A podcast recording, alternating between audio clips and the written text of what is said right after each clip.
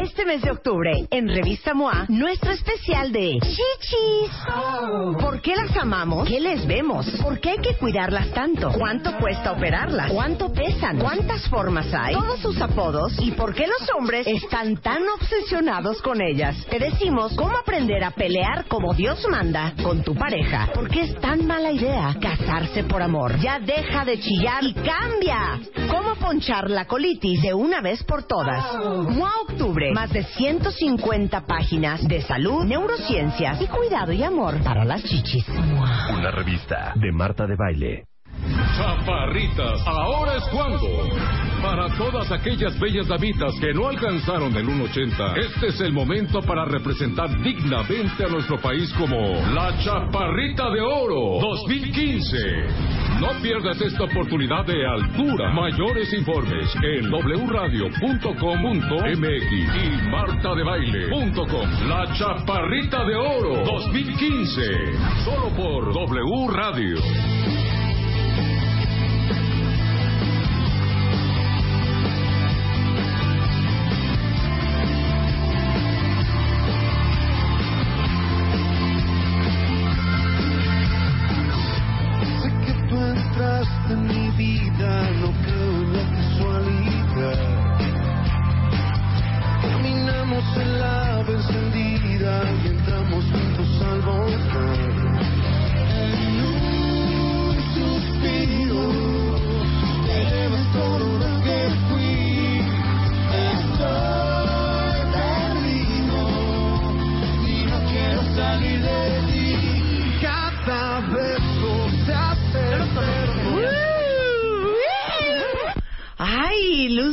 Moderna, de ver. Bien actual. A ver, súbele. No sé qué hizo. Se la saben toda la, la chamacada se saben estas canciones. Ah, sí. Sí. Y ves, Belén dice, ¿y eso? Light, ¿qué pasa? Después van a entender por qué. De No. veras, después van a entender por qué. ¿O ya lo decimos? Pues es que mira, te voy a decir algo. A ver, Mucha gente los conoce desde hace muchísimo. Los que somos, Nantes. sí, los que somos for Sí. over, pues crecimos con esta banda, ¿no? Sí, todo el mundo crecimos con esta banda. O sea, yo me acuerdo, si tú me dices, estas canciones, pues sí, son las nuevas del nuevo disco, porque hubo una bifurcación, ¿no? Se dividió el grupo. Bifurcación, bifurcación, cuenta. Se dividieron, pero yo me quedé en... Quita la música. Yo me quedé en... Y la fiesta comenzó, nos faltaba solamente tú. De donde O, o en la de... Ojos de miel, los chistes le ven muy bien. O de... Cocorito. Esa era mi favorita. Esa sí me gustaba. Cocorito, sí me gustaba. O de... Así le digo a Sandro, ¡ay, quién es el O, Cocorito! o la de... Hoy tengo que decirte, papá, que nada te está cantando. O la de... Amigos parciales, amigos, amigos de verdad. O la de... México, México, M E E X I C I I O.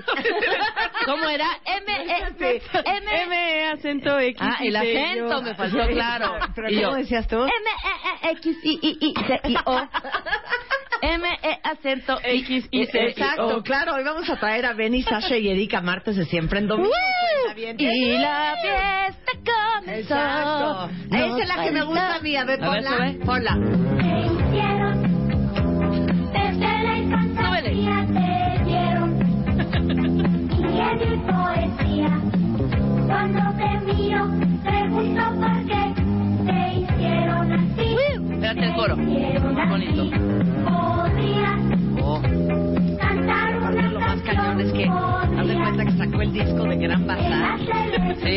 Plan. Planeta, hija, te pasas, güey. Una cosa con un poco más de calidad. Ah, ok.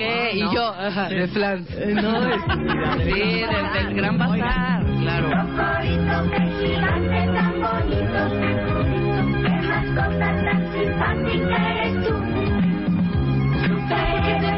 Como Chabelo. Ahora ponme. Y la fiesta comenzó. Nos faltaba Ponla. Sapo también era muy Ah, baile en el baile de del sapo. Y un paso das para atrás. Y un paso derecha. Y las caderas rotar. Pero le- les digo una cosa, yo nunca voy a Timbiriche. ¿Cómo no? Sí. No, pues es que Marta, mira, Mi Marta, Eugenia sí, pero Marta yo no oyó a Timbiriche, Marta no iba a ninguna fiesta ni a ningún café cantante. No, bueno, ¿Qué ¿qué hacía? hago? Se la traía pa- otro rollo. Yo creo que Marta ¿Saben se la pasaba. no. Yo traía otro rollo. Marta se la pasaba comiendo Traía pan con mermelada rollo. y viendo las novelas del Claro. dos. A ver, súbele. Súbele. ¿De dónde estás sacando esta- estas versiones, Luz? Empolvadas. subes, o sea, no, subes de veras, no qué barbaridad. Que no oigo. Sirven. Ajá.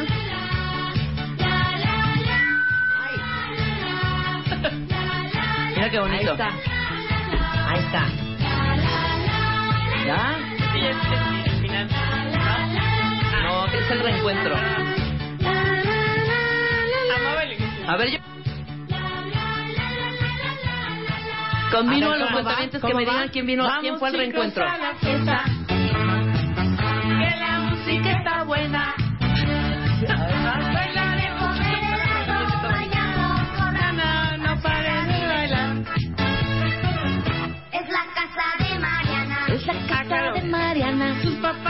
No se encuentran. Es que no puede ser. Espérate, en el coro.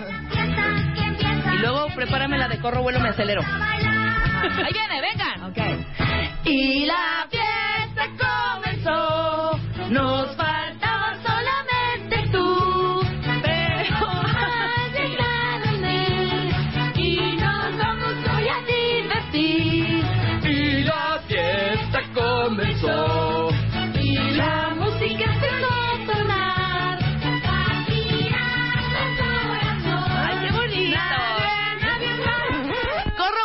acelero. Esa era una super rola. Era así típico. estamos- entre esto- Así de, pido ser Sasha, Aquí pido ser estamos Alex, entre pido ser esto- Mariana. Entre esto, entre esto y Déjenla. Porque además te paras a bailar. Ajá, así, tiquitín, tiquitín, despacito. Esto siempre suena el reloj. El sobresalto que me da la emoción. ¿Acaso estreno un nuevo corazón? Para ti, para mí,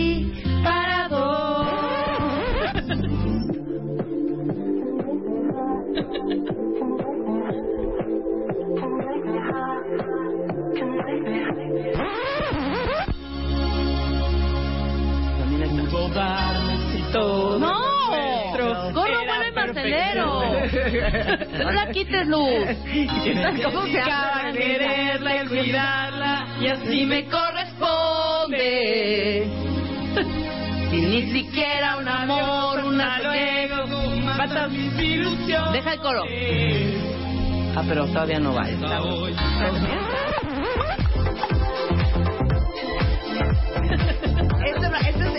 Rollo, cuentavientes. Esto es lo que traigo yo. Esto es lo que traigo yo. You are my sunshine, baby. Ponme every day. Oh, oh, oh, oh. Let's get together, baby. Ay. Ufales. Te gusta reír delante Sigues en tu papel de sirena feliz y pierdes el control uh, con todos menos conmigo. Ponme el coro de coro, vuelo, me acelero. Es que lo, lo quiere porque les digo una cosa. Una. Seguramente siente que le sale bien. Ponme, ándale. Ponme a Diamond. Ponme a Diamond.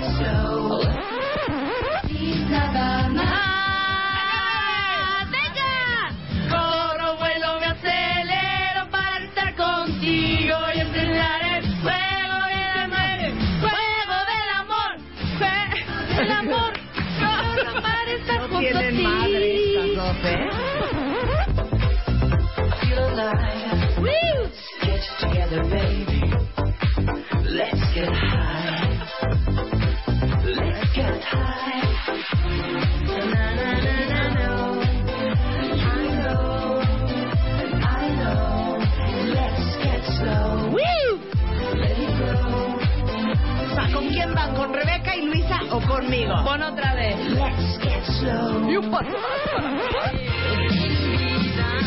Soy un desastre cuando tú te vas de casa. En el armario ya no encuentro las corbatas. Soy un desastre y me entiendo lo que pasa. Yo estoy cansado de comidas enlatadas. Soy un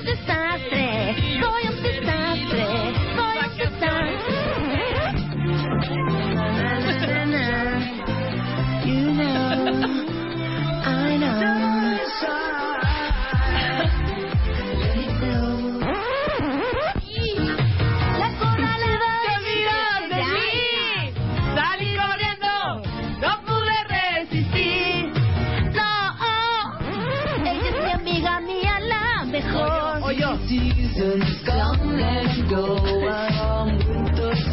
Ponme la de que Talía habla por teléfono. Están dejando más timbiriche que yo. No. La de quiero ver, salir contigo.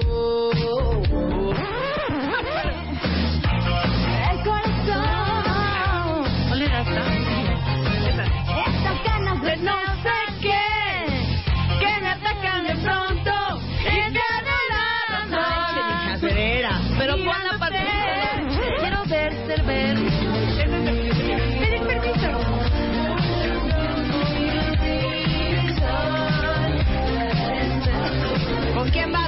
con Rebeca y Luisa? Conmigo, conmigo y con Luisa.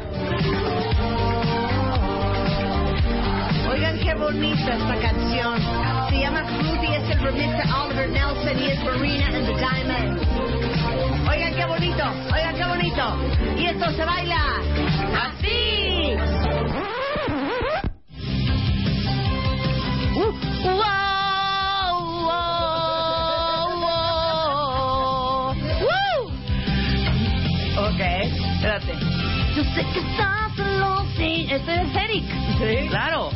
¿Cómo Este es dice? Eric, Eric ¿Cómo Rango. dice? Dicen que soy un reventado. Sí que me razón. Dicen que estoy perdido.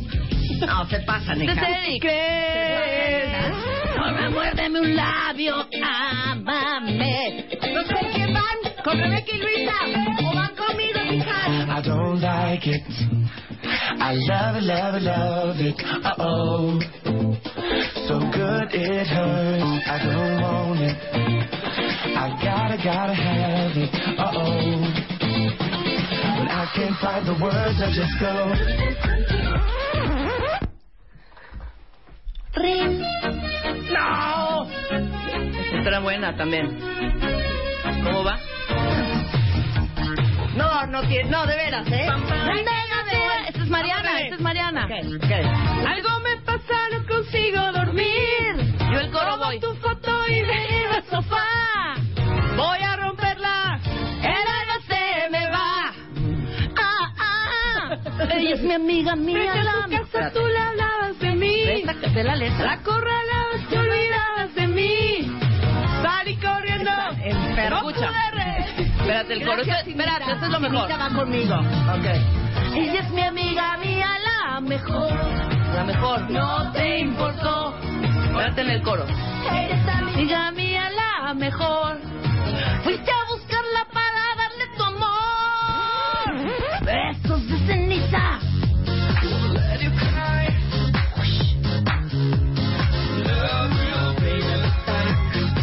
Voten por nosotras, voten por nosotras. Love will bring us back. ¡Woo! Love will bring us back. ¿Y cómo dice? I love the music. Marta nadie la pela. ¿Cómo dice? ¡Venga! ¡Venga, México! I love the music. Marta y dos ahí. Hay dos ahí bailando. Tin, tin,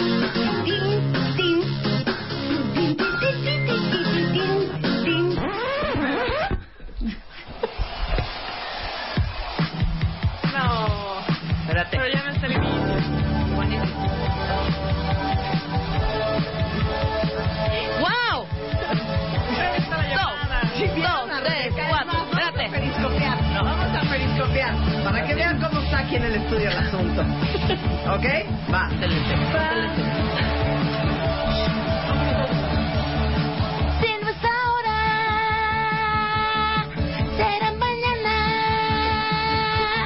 Ok, ok. O ¿Cómo sea, si me hubiera escuchado Luis de Llano, esta noche un destello de amor, un destello de amor. Tu corazón marcaba el ritmo que mi vida aprendió.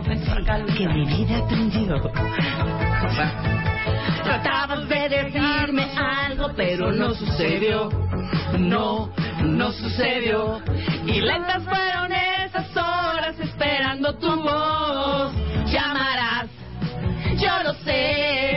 Llamarás, si no es ahora, mañana vendrás. Porque si no es ahora, será mañana.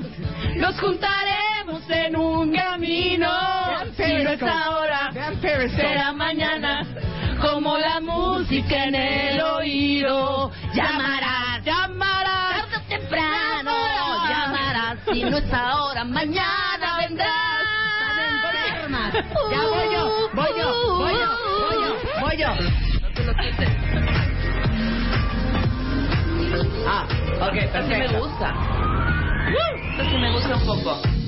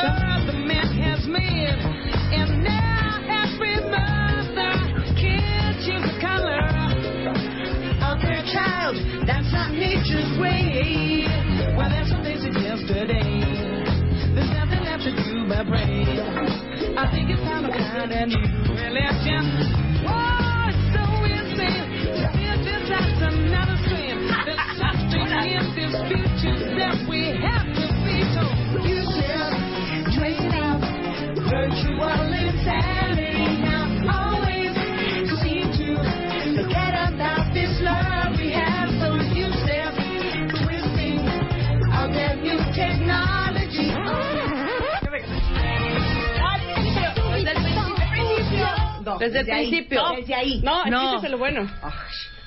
Esto es lo bueno. Dice. Sí, Talia, ¿hablas tú? Sí, bueno, hola. Eric, ¿cómo estás? Ari, ¿cómo estás? Oye, pues, hoy hay una función muy buena. Quería ver si querías ir al cine. ¿Ahorita? Es a las 8. Es que me da pena. ¿Pero por qué? Porque hace mucho no te veo. Yo tampoco, pero... Luz, me estás vamos. hundiendo. No sé, déjame ver. ¿Qué tienes que ver? Tengo que ver, tengo que ver, que ver. ¡Pedi permiso! Y ahí se prende. Es que no está mi mamá. Ya, Pues pídele permiso a tu mamá. Pero no me, pero no me cuelgues. ¿Por qué? ¿Por qué? Porque quiero escuchar tu voz. Pido ser Talía.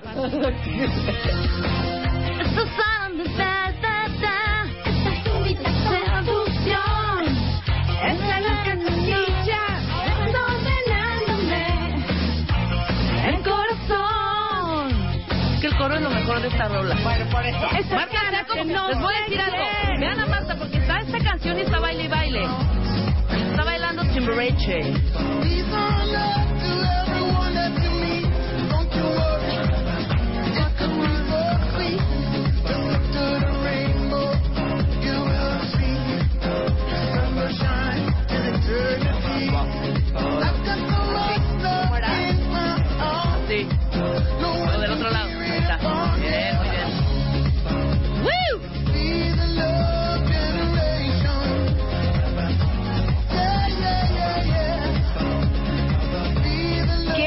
¿Quién ganó en este matamesa Timbiriche versus Moi? Timbiriche, Timbiriche. Eric y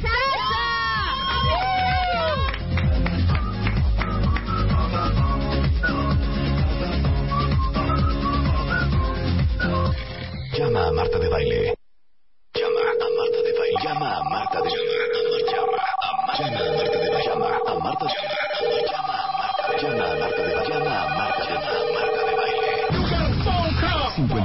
668-900 a Marta de Baile y 01800-718-1414. A Marta de Baile. Llama a Marta de Baile.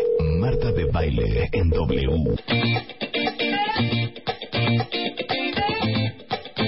Les digo una cosa.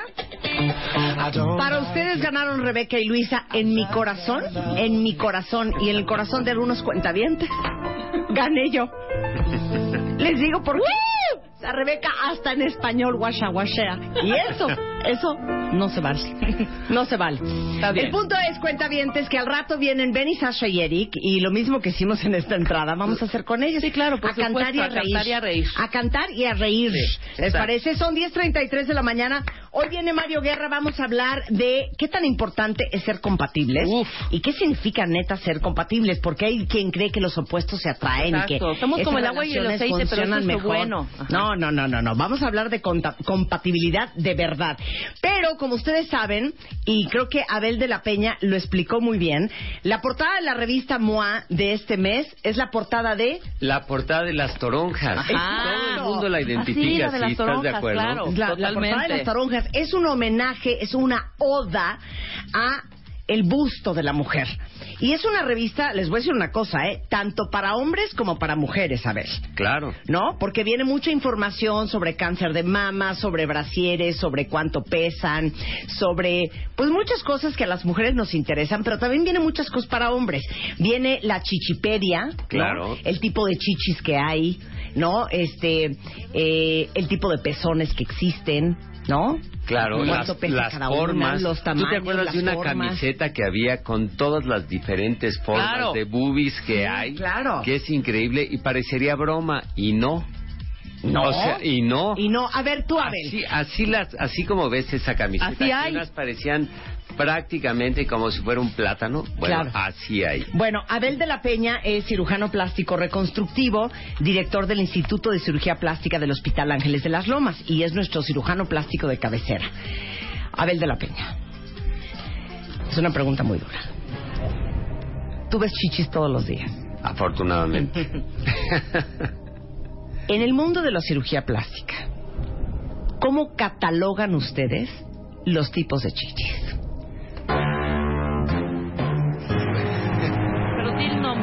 Coloquial, ¿no? Sí. ¿O no? El Struperadductus caidus. No. No, Sí, no, el no, nombre no. de verdad. el- El nombre lo de verdad. que es, yo te voy a decir qué pasa. Bueno, lo primero, si nosotros quisiéramos poner la feminidad de la mujer en un órgano, ¿a cuál se la pondrías? A las bobs. A las chichis. Sí, a las chichis. Sin lugar a dudas, Sí, en las ajá, chichis totalmente. es donde tú Sí. ves la feminidad de la mujer, Sí. ¿no? Claro. Y entonces, pues evidentemente, si alguien no tiene lo que para ella puede ser este, Femenino. una, una cuestión femenina o agradable, ¿eh? no necesariamente femeninos, que tú digas, yo estoy orgullosa de mis boobies. Sí. ¿No? Alguien puede decir, yo no, y eso, fíjate, hubo un estudio en Suecia donde a todas las, las pacientes que no se le desarrollaban las boobies, las empezaron a analizar desde el punto de vista emocional y psicológico. Ok. Y llegaron a la conclusión que el simple hecho de tener unas boobies planas en un país donde normalmente tiene una copa D, en Suecia. Ajá. Claro Sí, que claro, son mujeres altas y tal, ¿no? Bueno, pues cuando no se les desarrollan, esto era una causa, ¿no? De frigidez. Lo que quiere decir que tenía un daño emocional tan importante por la falta del desarrollo del busto, que entonces el Estado paga por la operación de las boobies. Ok. ¿Ya ven? Que eso es una maravilla en un estado de medicina avanzado y donde claro. realmente se ve que el impacto de las boobies es tan importante desde el punto de vista emocional que causa un problema este no solamente psicológico, sino ya desde el punto de vista físico. Sí, totalmente. Entonces, cuando tú ves boobies todos los días, pues aprendes a ver las que son grandes, medianas, chicas, pero eso no es tan importante como el darte cuenta que hay unas que están totalmente fuera de los parámetros de belleza contemporánea. Sí. Entonces, ¿de, de qué depende cómo se desarrolla la boobie? Sin lugar a dudas, es el, el- las, las chichis como tal es una glándula y esta responde al estímulo hormonal. Entonces, hay a quienes les crecen más, menos, que eso es prácticamente genético. Pero también responde al estímulo hormonal y la prolactina tiene mucho que ver. Y cuando tienen, ¿no? Incluso medicamentos que tienen elevación de la prolactina, las boobies les pueden crecer. Doctora Abel de la Peña. Ustedes no están para saberlo, cuentavientes, pero yo hasta los 17 años, que es cuando me bajó, ¿Te Claro. crecieron? era plana. Plana. Se los juro, te lo juro, Abel, que me desperté el lunes, a mí no me había bajado, me bajó el viernes, y el lunes siguiente, Te empezaron a crecer así. o sea, yo amanecí ya en Dolly Parton. O sea, estornudaste y ya una O sea, copa de... a 32, Sí, claro, triple D. claro. O sea, ¿qué pasó? Y es lo que te estaba diciendo, como la glándula, fíjate, la glándula ahí está, ahí vive, es decir, el mesodermo se va a el mesodermo que es el que produce la glándula, Sí. ya está ahí puesto. Desde bebé, por eso a los niños a veces los hombres llegan a tener un botón mamario, ¿no? Que cuando lo están amamantando la mamá y tal por la prolactina se les alcanza Sí. a, a sentir. Bueno, pues esto eh, quiere decir que la glándula responde al estímulo Ahí hormonal. estaba. Es un órgano blan- blanco, Ajá. ¿no? Entonces, en cuanto empiezas a tener hormonas circulando, Que es cuando me te bajó. inmediatamente responde la glándula y empieza a crecer. Pero, te, güey, pero qué increíble que fue ya 17, 18, ya una edad ya de donde uno ya está así como más coquetón y Sí, todo. mi mamá. Es más, Porque hay chavitas que a que los les 12... crece a los ajá, nueve, a no, los ojalá nueve, a los claro, 12. nueve, Claro. nueve. Imagínate la que a los nueve le empieza Ya a tiene crecer, unas pero crecer terribles. como tú dices, De, así. es- de eso escribí en el- la carta editorial de la revista MOA de las chichis, justamente eso, porque mi mamá me veía y me decía, yo no sé de dónde sacaste ese gran busto. Porque ni mi hermana la mayor, ni Eugenia mi hermana, son chichonas, Ni las tu dos mamá. son 34B y mi mamá tampoco. Yo creo que eso me lo dio mi abuela Emelina. Seguro, Yo creo seguro. que ahí está el de gen, Marcela. ahí está el gen. Es genético. Sin lugar a dudas, es genético. Sí. ¿no? Estoy de acuerdo. Bueno, entonces, ¿cuántos tipos de chichis hay? No me has respondido, Entonces, Abel. debe haber, yo, yo te diría, lo podemos catalogar no por tamaños, porque eso no tiene importancia, sino por formas. Ahora, vamos a imaginarnos que la boobie es un cono. ¿Estás de acuerdo? Sí. Ahora, si es un cono, vamos a suponer que cuatro partes conforman el cono. Y ahora ya me van a empezar a entender por qué unas son tan feas y otras no tanto. Entonces, cuando se empieza a desarrollar las cuatro partes, si nosotros vemos la base de un cono es un círculo, ¿no? Sí. Que termina en punta. Sí. Entonces, si ese círculo lo partimos en cuatro, vamos a suponer qué pasa si nada más tienes las dos partes de arriba y no tienes las dos partes de abajo del círculo, ¿no? Sí, sí. Entonces, ¿qué pasa? Que la boobie va a crecer hacia Hacia abajo. abajo, claro. Porque no O sea- tiene que lo detenga, ¿no? Ok. Entonces crecen hacia abajo. Ahora vamos a suponer que nada más tienes la- las dos partes de abajo y no la de arriba, es la que no tiene nada, pero finalmente le crecen como Sí, como canastón, como, Como así, Exacto. como, ajá. ¿no? Vamos a que tienen la curva al doctor hacia arriba. No, ya ves. ¿Cómo Pero soy a- yo? así todo el mundo quiere estar, ¿Cómo ¿no? yo? Así como para lucirlas. Dos Yo- arriba y dos abajo. Ve, tú tienes las cuatro partes desarrolladas, pero yo creo que deberían de andar. Y mira, Rebe tiene más las dos partes de abajo que las de Que, arriba. que las de arriba, claro. Tú estás Sí. más vacía de arriba. No se te hacen la- estas bolas. Esa, esa parte de ahí. Prefiero. Claro. Prefiero, Marta. Ya le enseñamos la chichis Ajá. al doctor. Yo, yo creo que deberían de andar sin ropa en la parte de arriba. No, de veras no. Te lo No, que de no, veras no. no, así, No, pero- Abel. De veras así estamos bien, Abel. Entonces, Con- la forma depende de si tienes lleno abajo, arriba, Arriba. a un lado o al otro. Claro. Y bueno, y la otra parte que viene, que es importantísima, es que de los dos lados te crezca igual. Porque, o Claro. sea, no quiere decir, tenemos una mano más grande y una más chica, una oreja más arriba, una más abajo. Igual, una Y las más grande y otra más igual. chica. Ajá. Todas las mujeres tenemos una más grande que otra. Todas. Todas Sí, las todas. mujeres. Yo nunca he visto una. Y lo curioso es que cuando llego y las reviso, les digo, bueno, ¿ya notaste que tenemos tanto más grande de un lado que del otro? Y dicen, no. Que estás diciendo que no estoy así. Y entonces ya ven su foto y dicen, Claro, una no está me más había grande. dado cuenta. Ajá. Y bueno, una está más grande, pero puede estar más arriba o más abajo. Ujú. sí, Entonces, también. Claro. Entonces, normalmente, digamos así, en la mayoría, Ujú. l- la digamos, el complejo areola pezón, debe estar en la unión entre el tercio medio y el tercio inferior del brazo. Oh, espérate, ¿cómo? A ver, a ver. Así, o sea, el, pezón. el pezón Ajá. debe estar en la unión entre el tercio medio. Si dividimos el, el, brazo, el, el brazo en tres, Tercio Ajá. medio. Ahí la tengo yo. Ahí lo Ahí, tengo. a ver, exacto. sí, ajá, con brasier, nada más hay que quitarlo. Ah, bueno, claro, pero güey. Entonces tiene Entonces, que estar en... la unión entre el tercio medio y el tercio inferior. ¿no? Ahí está. Pero esto de porque normalmente ahí se desarrolla la mama. Sí. Pero ¿qué pasa, por ejemplo, las que son piernas largas, largas, largas con tórax chiquito, que tienen las boobies arriba? Sí. Sí, ¿no? como de- Yo, las brasileñas, en términos generales, Las tienen muy que tienen el tórax más Ajá. y las tienen más altas. Entonces, con un implante chiquititito ya las tienen que se ven súper bien. Claro. Pero ¿qué pasa con la que las tiene más abajo? La que de veras le ves el, el complejo areola pezón y casi le llega al codo. Sí, no, o, o sea, el pezón viendo hacia el suelo. Sí. O, o no necesariamente, nada más que la mama está más abajo. Ok. Se forma más abajo. Claro. Y es la que le pones implantes y aunque le pongas los más grandes, siempre arriba Va a está estar vacía. vacío. Está Ok. vacía. ¿No? Claro. Y entonces lo que siempre te dicen es, oye, pero yo quiero que me la subas. Claro. ¿No? Como decir, si yo pudiera irla subiendo así como escalera, que no pasa. Claro. Entonces, ¿cómo determinamos si una boobie se cayó o no se cayó? ¿Cómo? Tú ves el surco inframamario, que es donde se acomoda el sostén, Ajá. O sea, el surco abajo de el la surco chichis. abajo de la boobie, ¿no? si el, no, bueno, sea, muchas veces dicen, si detienes una pluma es que Ya están valió caídas. gorro, hija. Pero la más fácil es, si el, com- si el pezón está por abajo de esa línea, Ujú. Está caída. Ok. Ok. Y entonces hay que levantarlo. Porque a veces me dicen, si me pones unas boobies se me levantan, si me pones unos implantes se levantan, pues no necesariamente, ¿no? Si no lo tienes caído y le llenas, pues sí se va a ver más bonita y no necesitas más. Claro. Pero si ya se cayó, necesitas levantarla Claro. para que se vea padre. Claro, ahora, ¿No? déjenme decirles algo bien bonito, cuentavientes. Cortesía de la revista MOA del mes de octubre dedicada a las chichis. ¿Por qué las amamos? ¿Qué les vemos? ¿Y por qué hay que cuidarlas tanto? Decidimos, para todos los lectores de la revista MOA, regalarles una operación de chichis. ¡Wow! de la Peña, que es el cirujano más generoso del país, dijo, órenle, va. Yo les opero las chichis a una lectora de la revista Bien, MOA claro. que no le cueste un centavo. Y déjenme decirles que tenemos ahorita 856 cuentavientes registradas.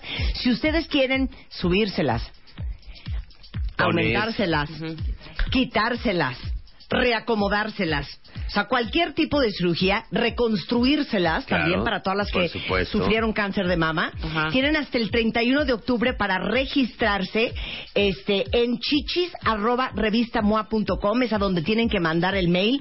Las quieren más grandes, chicas o firmes. La shineada va por nuestra cuenta, chichis.revistamoa.com. Todas las bases están en el sitio revistamoa.com porque necesitamos que nos manden fotos. Claro. Fotos que no va a ver nadie del editorial de MOA Solamente la va a ver el doctor de- Abel de la Peña. Ya tenemos 856 mujeres registradas para la shineada de las chichis cortesía de MOA y los va a operar gratis el doctor Abel de la Peña. Entonces pónganse las pilas, cuentavientes. No tuiteen sus fotos. Sí, no tuiteen sus fotos, oigan, por favor. No, oigan, no manchen. No, no, no, por favor, no tuiteen sus fotos encueradas. Mándenoslas a chichis arroba revistamoa.com. Ahora, Sí, y ahí las vamos, a- ahí las vamos a revisar. y Ahora, como Abel va a evaluar. Claro. ¿Ok? Eh, va a evaluar y él va a decir a quién va a operar de ustedes. Todo Así gratis. es. ¿Ok? ¿No? Y ella, bueno, se va a comprometer a venir a enseñarnos, ¿no? Claro. El cómo va a estar. El before and after. Ahora, Así Abel, es. ¿las chichis sigue siendo la operación más socorrida del mundo? De, bueno, no del mundo, no, porque si nosotros lo distribuimos por este, por países, ahí tenemos que, por ejemplo, en Asia se operan más la cara que las boobies, Ujú. Pero en Latinoamérica se operan más las boobies que la cara. Claro. ¿no? Entonces, si en Latinoamérica, así como el, el continente, el nuevo continente que tiene un concepto de lo que es el cuerpo y cómo debe ser el cuerpo, se operan mucho más las boobies, la cintura, las pompas, las piernas que la cara. Claro. Ahora, ¿No? ¿cada cuánto se operan chichis? Que, mira, se operan, para que tengas una idea, se operan 10 personas de las boobies al día en México, ¿eh?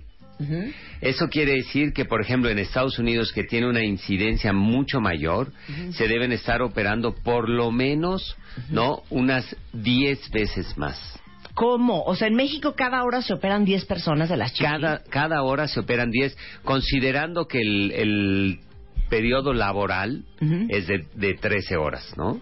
Sí. Pues si nosotros consideramos en esas 13 horas, 10 personas por hora se están operando las boobies. Y operando las boobies quiere decir que están operando de se pueden poner, quitar, subir, Claro. bajar, etcétera, O sea, ¿no? se estima que en México, oigan esta cifra, aparte de que se hace cada hora 10 operaciones de chichis, hay más de un millón de mujeres operadas de las chichis Así y dos es. de cada tres mujeres se operarían el busto como primera opción de cirugía estética. En promedio se hacen 3.900 operaciones de chichis mensualmente. Así es. Ahora, vamos a Y entrar en la- estamos hablando solo de cirugía plástica, ¿eh? Porque déjame decirte que las, las boobies es el tejido, digamos, el tejido más prolijo en cuanto a, a volumen que se envía a patología. Quiere decir que si nosotros consideramos el número de tumores que se quitan, de quistes, de inspecciones, de mastectomías, serían mucho más. Esto Claro. es nada más cirugía plástica. 10 Claro. cada hora para ponerse, quitarse, subirse, bajarse y, y reconstruir. Ahora, vamos este, rápidamente a lo siguiente. Cinco cosas que ustedes deben de contemplar antes de meterse cuchillo en las chichis. Y es, yo creo que esta es la parte más importante. Ujú. ¿Por qué? Porque necesitan entender, ¿no? Que cuando te vas a operar las boobies debes saber, lo primero es con quién te las vas a operar, ¿no? Segundo, ¿qué te vas a poner? ¿En qué plano anatómico te lo vas a poner? ¿No? Porque una cosa es, llegan y te dicen, pero me los vas a poner abajo del músculo, arriba del músculo, tal. Y cada operación y cada paciente tiene su indicación. Sí. No es ya como común denominador, todas tienen que ir abajo del músculo. No. No, si ya se te cayeron, pues necesitas un implante para que te lo detenga. Ok, ¿cómo escoges al cirujano plástico? Exacto. Lo primero que deben de entender es, un cirujano plástico se llama cirujano plástico porque hizo cirugía plástica. Entonces, aquel cirujano que evita la parte de plástica y que dice, yo soy cirujano facial, yo soy cirujano cosmético, yo soy cirujano estético, ya cuando le están dando vueltas, quiere decir que no son cirujanos plásticos. Claro. No, segundo, la Asociación Mexicana de Cirugía Plástica y el Consejo están abiertos para que les hablen, les digan, oiga, hay un doctor Abel de la Peña que me dice que me va a operar las chichis. Él sabe y está calificado. Claro. Y la asociación le va a decir si sí o si no. Si les dice, no, no está registrado, pues cuidado, Corran, ¿no? Corre Lola, Huyan. corre. Ahora, Claro. es una buena idea que veas fotos y pacientes que él ya ha operado. Exactamente. Yo creo que eso es importantísimo. Si alguien no te quiere enseñar su trabajo, es que algo está pasando, ¿no? Y entonces lo mejor es, oye, ¿dónde puedo ver ¿no? Fotografías de las pacientes que has operado y entonces ya, pues normalmente en la- con nosotros en la página de internet, ¿no? Se meten a versebien.com.mx y ahí está, ¿no? A Instituto de Cirugía Plástica. Claro, porque nadie te va a decir, a ver, opérate conmigo, te las voy a dejar horrendas. Sí, No, claro. Todo el mundo te va a decir que te las va a dejar divinas. No, y Nada seguro- más que te enseñen su trabajo. Y seguro va a ser su mejor esfuerzo. Claro. Pero eso no quiere decir que esté calificado, ¿no? Exacto, ok. Y ahora, el concepto muy importante, ¿cómo le explicas a alguien cómo le van a quedar? Sí. En nuestro caso, que no tiene que ser el de todos, es le tomo una fotografía, la convertimos en una fotografía en tercera dimensión, hago la intervención con el volumen que le estoy proponiendo y se lo envío. Y ella puede verse por abajo, por arriba, por un lado, por el otro, tres cuartos, perfil, todo. De manera que puede estar muy segura del resultado que va a tener. Y esto disminuye la posibilidad al fracaso, a decir, ay, yo creí que, pero no quedé. Entonces, lo más importante es poder tener un registro real de lo que le estás proponiendo. Ok. Ahora, cuando estamos en la consulta, lo primero es explicarles qué tienen de volumen y cómo les van a quedar. Nosotros les ponemos una muestra del resultado final y una camiseta. Entonces ella en el espejo se ve el ya el resultado final. Si ella está contenta con eso, ya lo anotamos. Claro. De manera que no es de que digan, a ver, no me las vayas a dejar grandes, chicas, medianas. No, no es como yo me despierte esa mañana, ¿no? Claro. Sino es, de acuerdo a lo que ella me pidió, es el volumen que yo le voy a dejar. Claro, ¿cuántas historias no han oído de, oye, yo le pedí C, me desperté y soy doble D? Soy, claro. O yo le pedí Claro. este eh, doble D, me desperté y soy C. Claro. Entonces, entre lo que tú te imaginas y lo que se imagina el, cirujano, hay un mundo de posibilidades. Entonces, que te enseñen con estos... Con- este, Claro, con estos medidores, el cómo quedas ya de resultado final. Ok. ¿No? Y siempre se anota y ya queda un registro con, con testigo y todo de lo que se pidió, ¿no? Claro, ok. Y con eso ya. Pero la otra parte que es muy importante es, cuando estás en la consulta, es ¿qué me vas a poner? ¿No? Y una vez que ya, y tú la tienes que ir llevando, de repente puede llegar alguien a decirte, oye, es que sabes que yo modelo y tal, y yo quiero unas, ¿no? 44 triple D. Y le dices, bueno, cuando tienes 1.40 de estatura, pues no es lo conveniente, ¿no? Claro. Y, y pasa mucho porque, claro, tú las ves desnudas, se pueden ver muy bien, y el día que se ven con suéter, abrigo, tal, parece un robotito Claro. caminando, Y ¿no? yo diría una cosa, Abel de la Peña, cuentavientes. Un buen cirujano plástico no te permite cometer locuras. ¿No? Y, y ¿Estás así tiene que ser. Mira, lo que yo les digo es... Aunque yo- traigas la chequera en la mano, no, te permite no, cometer no. locuras. Lo, lo que yo normalmente les digo es, mira, yo te puedo decir cuál es el tamaño más grande con el cual te puede ir bien.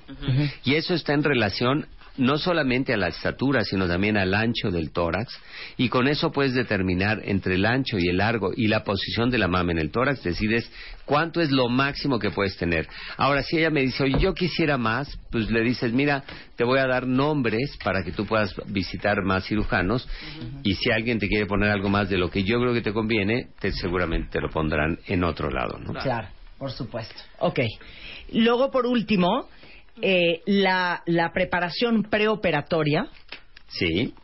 y postoperatoria. Pre y postoperatorio. En la preoperatoria, ¿qué es lo más importante?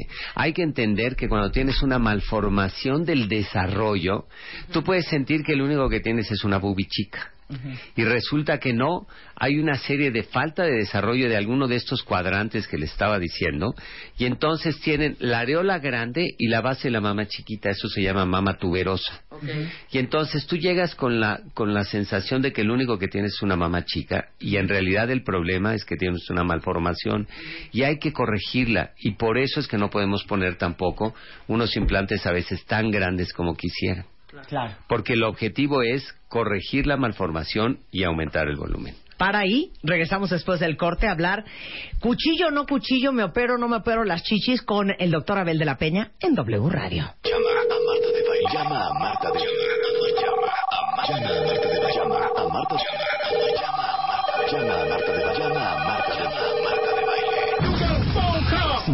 5166-8900. Llama a Marta de Baile. Y 01800-718-1414. Llama a Marta de Baile. Llama a Marta de Baile. Marta de Baile en W. W Radio presenta la La Chaparrita de Oro 2015. Para todas nuestras bellas chaparritas del Distrito Federal y nuestra hermosa República Mexicana. No se quede con las ganas de ser una triunfadora y digna representante de nuestro país. Inscríbase ahora e ingrese a www.wradio.com.mx y martadebaile.com y consulte las bases. La Chaparrita de Oro 2015. Solo por W Radio.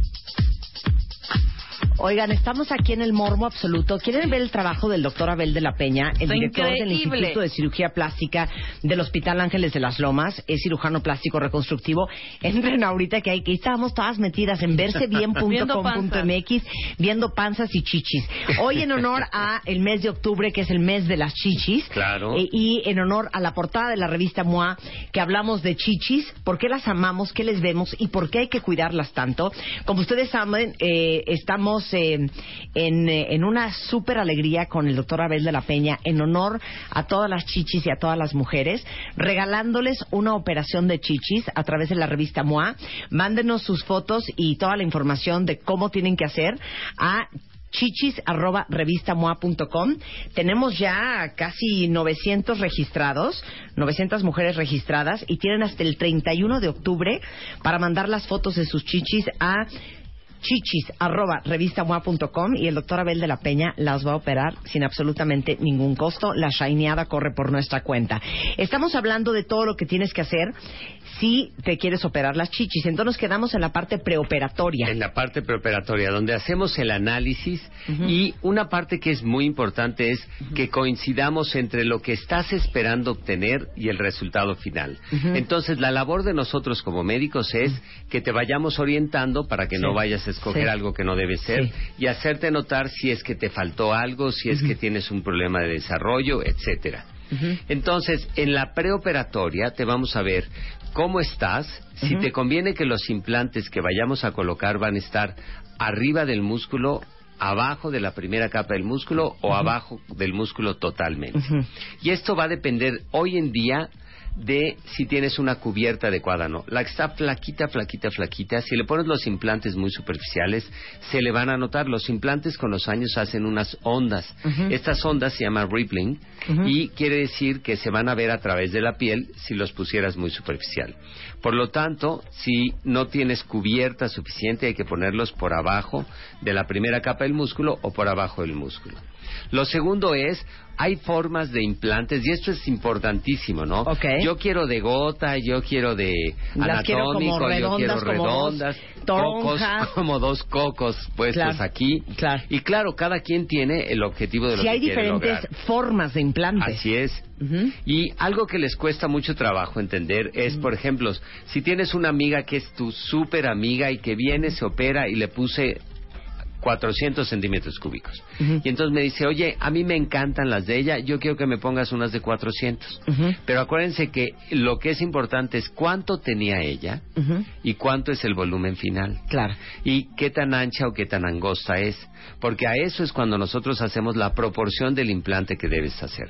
Por supuesto. Entonces, cuando van con el cirujano y les dicen, ok, ya me las voy a poner, ¿me pongo ah, este de gota o no de gota? El implante de gota como tal ya no se usa. Se llama hoy en día anatómico y la única diferencia es que es un poquito más proyectado de abajo. Es decir, si queremos que la mama tenga una forma más natural. Ok. Y si la queremos totalmente redonda, pues son redondos. ¿Cuántos días hay que estar en el hospital? No, esta es una operación que puedes hacer ambulatoria. Llegas en la mañana, te ve el anestesiólogo, ya tomamos exámenes de laboratorio, ultrasonido, mamografía, todo. Ya que tenemos todo, llegas a la unidad de cirugía ambulatoria con nosotros, te ve el anestesiólogo, pasas al quirófano, hacemos la operación. Nos debe tomar en promedio dos horas, una hora por cada lado, y pasas recuperación un rato, luego pasas a uno de los cubículos de estancia y de ahí te vas a tu casa. En términos O sea, no generales, duermes hay en el dolor. hospital. No duermes en el hospital. Ok. Esto ya es antiguo. Ya hoy en día lo haces el mismo día y en la noche estás en tu casa.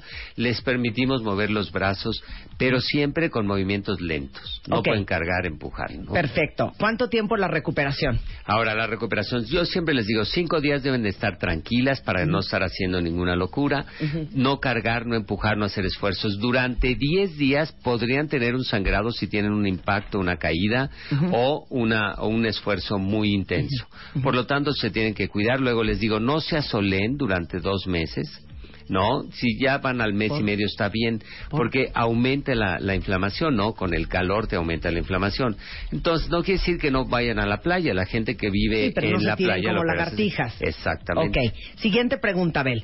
Dame la lista de volada de los Sí. estudios que te pide antes de operarte un buen cirujano plástico para que ustedes lo apunten y lo sepan. Ok, tienen que ser un estudio de mama siempre, ultrasonido cuando tienen menos de 35 años y mamografía y ultrasonido cuando tienen más de 35. Tienen que hacer un estudio preoperatorio completo donde viene la biometría hemática, la química sanguínea de 25 elementos, un examen general de orina y los exámenes de coagulación, grupo y RH.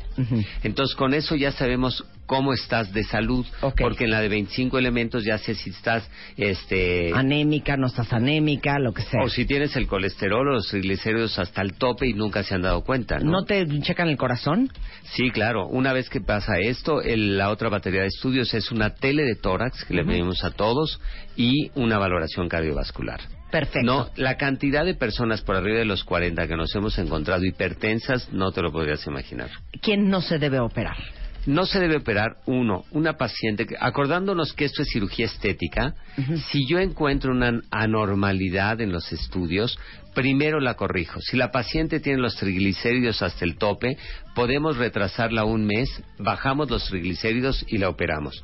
Si la paciente está hipertensa, el cardiólogo le, le da tratamiento, le bajamos la presión y la operamos. Ok. O sea, todo lo que sea disminuir riesgos es lo más importante. Dice José, una persona con insuficiencia renal crónica, ¿se puede operar las chichis? Si es crónica, sí, quiere decir que está controlada, hay que ver qué grado de función tiene, pero es una operación tan rápida que en términos generales no impide el pasar por el quirófano. Ok, ahora viene la pregunta uber cardíaca. De no ganar el concurso de Shineame las chichis de revista MOA contigo, ¿desde cuánto hasta cuánto te puede costar? Ah, eso es importante. Bueno, lo primero es, todas las que nos han mandado fotografías y todo deben de saber que por el hecho de haberlo este, enviado, ellas van a poder ir a consulta conmigo, no se les va a cobrar la consulta y les vamos a decir exactamente qué tienen que hacer y cómo hacerlo. No, de cuánto a cuánto puede variar. Hay implantes de varias categorías como coches, ¿no? Entonces No, puedes a mí tener ponme un Rolls Royce. Exactamente. O sea, cero quiero un, un- coche de 1970. Porque, y estamos hablando de que es algo que vas a traer en tu cuerpo por los siguientes 15 a 20 años, Claro. por lo menos. Entonces, si te pones lo mejor, seguro te van a durar 15 a 20 años. Si no son tan buenos, a lo mejor te duran 5 a 10. Claro. Entonces, pueden costar nada más los implantes de 800 dólares a 2,000 dólares. Y eso les debe dar una idea de si de repente llegan a operarse y resulta que les van a cobrar 800 dólares ya con anestesia clínica, implantes, Sí, corran. pues ¿qué está pasando? Corran, o, de, o corran. de dónde salieron Corran. los implantes? ¿Qué sucede O ahí? si te no? dicen, tus, de tus implantes son 222 dólares. No, corran. Con- sí, porque algo, algo ahí no está bien o, o Claro. no sabemos de dónde O sea, salieron. ¿no? mínimo 800 dólares, un 800 buen dólares, implante. un buen implante, 800 Cada uno. No, no, el par. El par. El par. Ok, ok. ¿no? Y entonces, luego, si es internada o no internada, etcétera, pues lo entendemos.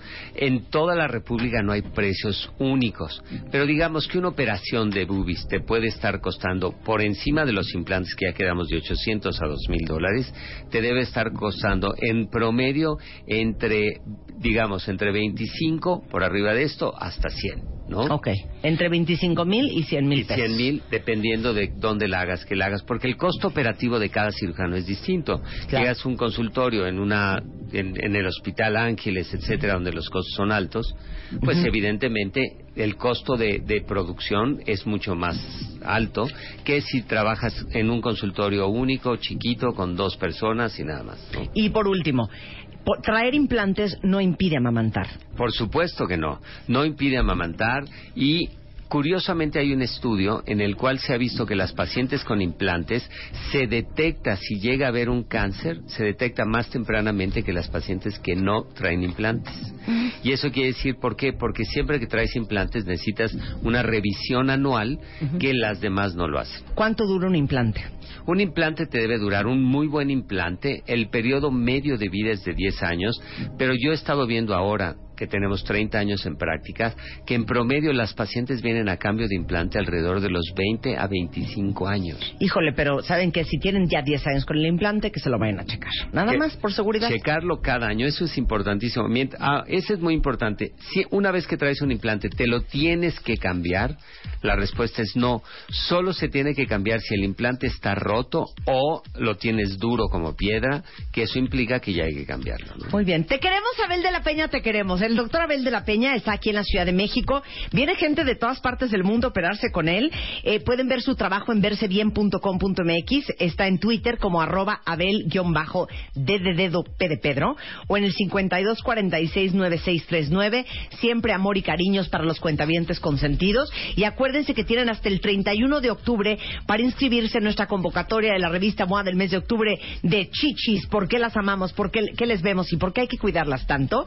Con el doctor de, la, eh, de Abel de la Peña, totalmente gratis. Vamos a escoger a una cuentaviente. Manden sus fotos a chichis arroba revistamoa.com si la quieren más grandes, más chicas, más altas o más bajas. Claro. Puede ser también. todo se puede. Muchas gracias, Abel. Un placer Oye, pues tener muy aquí bien. como siempre. ¿Y qué les vamos a traer la próxima vez? ¿Qué nos vas a traer la próxima vez? ¿Qué es eso? El ¿Nariz? resultado de la quitada de mejillas no de día. ganadoras. Claro, les quitaron las bolsas de Bichat. Así es. Las que tienen como eh, cachetitos de castor. Así es. Hay unas bolsitas de grasa dentro. Vamos a enseñarles cómo quedaron las cuentavientes que le quitamos las bolsas de Bichat. Muy bien. Muchas gracias, Abel. Pues un gusto como siempre y ya les avisaremos quién es la ganadora. Y viva la cirugía plástica. 11.16 de la mañana en W Radio. One, two, two, three, four, five, six, seven, eight, nine, ten. 96.9 FM. 10 años. Al aire. Oigan, dos cosas. ¿Ya vieron el Renault Duster, que es el Renault, el coche que regalamos en el um, Flash Mob, celebrando los 10 años de este programa? Es una camioneta robusta, amplia, cómoda, completamente preparada para cualquier aventura en la ciudad o de vacaciones. Se la llevó Melissa. Está equipada con todo lo necesario para disfrutar en familia. Está muy espectacular. Y lo más cool de todo, para todos los que no se ganaron la Duster de Renault 2015 en eh, nuestro aniversario, la pueden estrenar por solo 2.300 pesos al mes. Y se llevan un año de seguro gratis. Entonces, no dejen escapar esta gran oportunidad.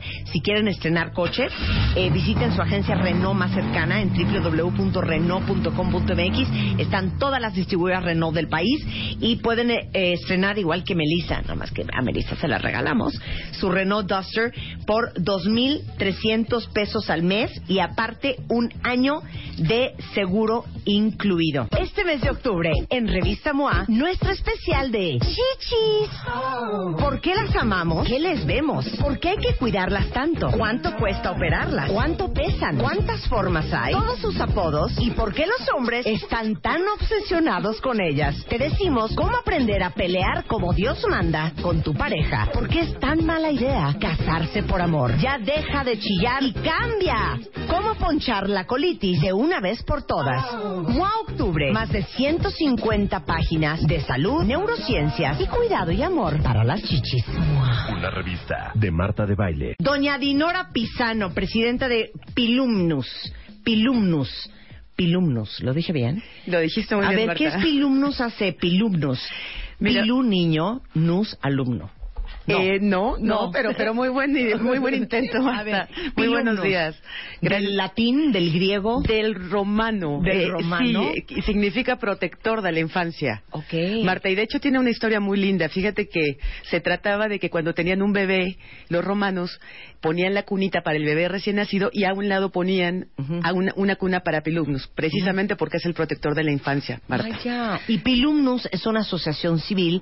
Déjenme decirles que Dinora es presidenta eh, y se dedican a, prote- proteger la, infancia y aparte es embajadora de cultura, paz y ética global en el DF de la UNESCO. Y saben todos ustedes que el bullying, y cada vez que tocamos el tema de Dinora, no sabes la cantidad de cuentavientes súper agobiados porque sus hijos son bulleados o porque sus hijos son bulleadores y es pan nuestro de todos los días. Sí, Marta, es un problema muy grave. Fíjate que eh, nosotros empezamos con el tema del bullying desde hace tiempo precisamente porque notamos que habían muchos padres que no saben qué hacer. Porque esa es una realidad. A tu hijo lo golpean, le hacen algo en la escuela, Marta, y nadie absolutamente hace nada. Los, los maestros tienen miedo de hacer algo. Los padres de familia no saben cómo, cómo eh, tratar este tema. Entonces nos empezaron a buscar y lo que nosotros estamos buscando, Marta, es precisamente orientar a los padres de familia, a los maestros, a la comunidad escolar para saber cómo abordar el tema del Sí, bullying. porque saben que muchas veces, Dinora, eh, ustedes nos han escrito cuentavientes diciéndonos, eh, están molestando a mi hijita que va en kinder o que va en primaria o, o a mi hijo que va en, en- en prepa y no sé qué hacer porque no sabes si irte a agarrar del chongo con el director, si hacerle un escandalito a la maestra, si mejor no porque entonces los del colegio van a odiar a tu hijo. Entonces como que no sabes qué hacer y, y- y siempre nos quedamos como, "¡Ah! ¿con quién nos dirijo? Entonces de entrada que te hablen a ti. Exactamente, que nos hablen, que nos escriban a nuestras redes sociales, Marta, y nosotros los vamos a poder apoyar. Eso, hay un tema muy interesante, Marta, que me, pare- me, me- me gustaría mucho poder tratar el día de hoy porque tú lo acabas de mencionar. ¿Te acuerdas que en algún momento platicamos del caso de un niño que empezó a, bul- eh, a bullear a muchos niños? Un buen día los padres estaban muy molestos y llegaron y literalmente le hicieron un paro afuera de la escuela, en la delegación Benito Juárez, afuera de la escuela, porque no le querían permitir el acceso al pobre niño. El niño evidentemente estaba muy asustado, inclusive habían padres que como que había como que conato de violencia para el pequeño y la madre estaba, la tuvieron que sacar, los tuvieron que meter a un taxi para que para que se tuvieran Para que que ir, no le hicieran para que no le hicieran, porque todos los padres se juntaron. Porque aparte imagínense lo traumático que, para- que es para un niño de esa edad, aunque sea buleador, porque el buleador también es una víctima del sistema. Exactamente, ¿No? Marta, ese es el tema. En lo- eso es lo que nosotros queremos decir. No queremos que el círculo de violencia continúe. Tenemos que entender que los niños que bulean, que, que acosan, que violentan a otros niños han sido víctimas de violencia, Marta. Entonces, si los padres se, se agarran a golpes al pequeño, evidentemente no estamos deteniendo el problema. Este niño probablemente en su casa está siendo víctima de violencia, está viendo cómo su padre le pega a su mamá, está viendo cómo sus vecinos se golpean entre sí. Es decir, el niño no es violentador per se. Claro. El niño repite los esquemas de violencia que ve Claro. y es precisamente por eso que tenemos que terminar con eso. Marta. Claro, y el niño que bulea, aunque caiga muy mal, desde un punto de vista de compasión y de, ahora sí no quiero sonar cursi, pero de, desde la misericordia, pues también es un niño que no está bien. Exactamente. ¿No? Que no está bien. Y nosotros eso es lo que tratamos. Cuando vamos a campo, cuando presentamos talleres, capacitación, incluso intervenciones directas, Marta, ya de temas de niños que son verdaderamente violentados. Tú recordarás que te platicaba la vez pasada cuando aventaron a un pequeño que tenía una discapacidad en un hombro, en el hombro izquierdo, lo tiran de un balcón de tres pisos y el pobre niño obviamente lo tienen que llevar corriendo al hospital. Este tipo de casos son los que tenemos que atender y se tienen que intervenir. Eh, los padres no saben cómo hacerlo, los maestros tampoco, y nosotros les decimos cómo hacerlo, Marta, desde una perspectiva especializada, pero haciéndoles ver con toda claridad que no porque el niño o la niña bulea a otro igual, eh, tiene que ser tratado con violencia. Ahora, dime una cosa, eh, Débora, ¿cómo, Dinora, perdón, ¿cómo trabajan ustedes? Eh, para cualquier cuentaviente que esté escuchando y que sabe que hay problemas de bullying en el colegio de sus hijos, ¿los pueden llamar a ustedes y pueden ir a dar una plática? Mira, evidentemente lo que nosotros necesitamos es la autorización de, eh, de, la, de la mesa directiva o del colegio, porque no podemos hacer ese tipo de intervenciones sin que se nos solicite de manera formal. Si lo hacen de manera formal, nosotros no tenemos problema para acudir, tenemos pedagogos. Eso, pero como papá yo puedo hacer cabildeo por supuesto. con la directora del colegio el director para que eh, busquen a, a- a Pilmun, Pilumnus, Pilumnus, o sea, no hay forma que lo pueda pronunciar, para que busquen a Pilumnus, para que te busquen a ti. Exacto. Y se pongan de acuerdo con el colegio y vayan a dar un curso. Por supuesto, eso, eso es lo que les pedimos a los padres, que hablen con los maestros, que hablen con la comunidad escolar, que, que nos inviten. Nosotros vamos a ir, tenemos sociodramas, tenemos pedagogos, tenemos psicoterapeutas, tenemos todo lo necesario para que los niños de todas las edades puedan eh, eh, participar y puedan entender, visibilizar el problema y que ya no se repita, Marta. Es un tema bien delicado. Pero, y si nosotros no detenemos el círculo de la violencia, si nosotros no hacemos que los pequeños entiendan que los otros compañeros son sus iguales y se respetan entre sí, vamos a continuar teniendo el día de mañana, vamos a tener adultos violentos, Marta, y este círculo no se va a terminar nunca, que es precisamente lo que, lo que queremos. Twitter, ahorita les estoy mandando toda la información de Twitter para que contacten a Dinora, para que contacten a Pil, Pilmus. Pilumnus. Pilumnus. Mira, voy a ponerle un acento en la U para que me salga. Y si quieren contactar a Pilumnus, ahí está toda la información. Es Pilumnus hace en Twitter, Pilumnus hace en Facebook. El Twitter de Dinora es Dinora-Pisano. Este, Dinora Pisano en Facebook. Y el teléfono 67198271 o pilumnus.org.mx. Pero todo esto se los decimos para que ustedes no sientan que se tienen que quedar con los brazos cruzados. Sí, Marta, que no están solos. Los padres, los maestros, los niños no están solos. Yo quisiera agradecerte muchísimo el espacio, como siempre. Gracias, No, muchas gracias. eh, Marta, Rebeca. Y eh, quiero terminar diciendo algo. La violencia nunca es justificable y siempre, Marta, siempre se puede prevenir. Eres Muchísimas gracias. Muchas gracias a Muchas. Ahí gracias. Escribe a Marta de Baile. Escribe radio arroba martadebaile.com radio arroba martadebaile.com Escribe solo por W Radio. W Radio presenta La Chaparrita de Oro 2015, un certamen de altura para todas nuestras bellas chaparritas del Distrito Federal y nuestra hermosa República Mexicana. No se quede con las ganas de ser una triunfadora y digna representante de nuestro país. Inscríbase ahora e ingrese a www.wradio.com.mx y martadebaile.com y consulte las bases. La Chaparrita de Oro 2015, solo por W Radio. Para todas las que son chaparritas, esta es una gran oportunidad porque en el lunario del Auditorio Nacional, el próximo 24 de noviembre, vamos a hacer nuestro certamen de altura. Qué bonito. Es la segunda vez que hacemos la chaparrita de oro y, bueno, Ileana Dueck entrega su corona a la nueva chaparrita de oro 2015 de W Radio. Va a estar muy divertido. Entonces, si conocen una guapita, preciosa, chiquita baby que no mira más de Una unos chaparrita 55 cuerpo de uva. Que no mida más de unos 55 sin tacones, inscríbanla ya en eh, martadebaile.com o wradio.com.mx. Este, ahí está toda la información. Tienen hasta el 11 de noviembre. No quiero que les agarren las prisas. Apúrense porque ya hay cientos de chaparritas ya inscritas para la chaparrita de oro. La vamos a mandar a París, le vamos a dar su corona. Va a estar increíble, divertido y espectacular, entonces no se lo vayan a perder.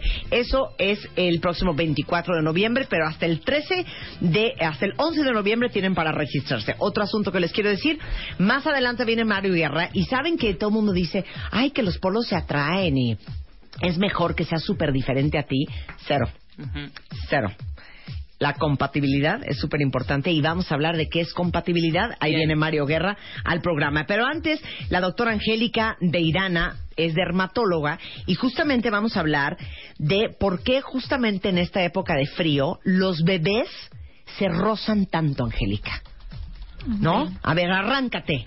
Bueno, buenos días. Eh, bueno, los bebés se rozan en cualquier época del año. Eh, una, un factor muy importante para que haya una rosadura por pañal es justo el pañal.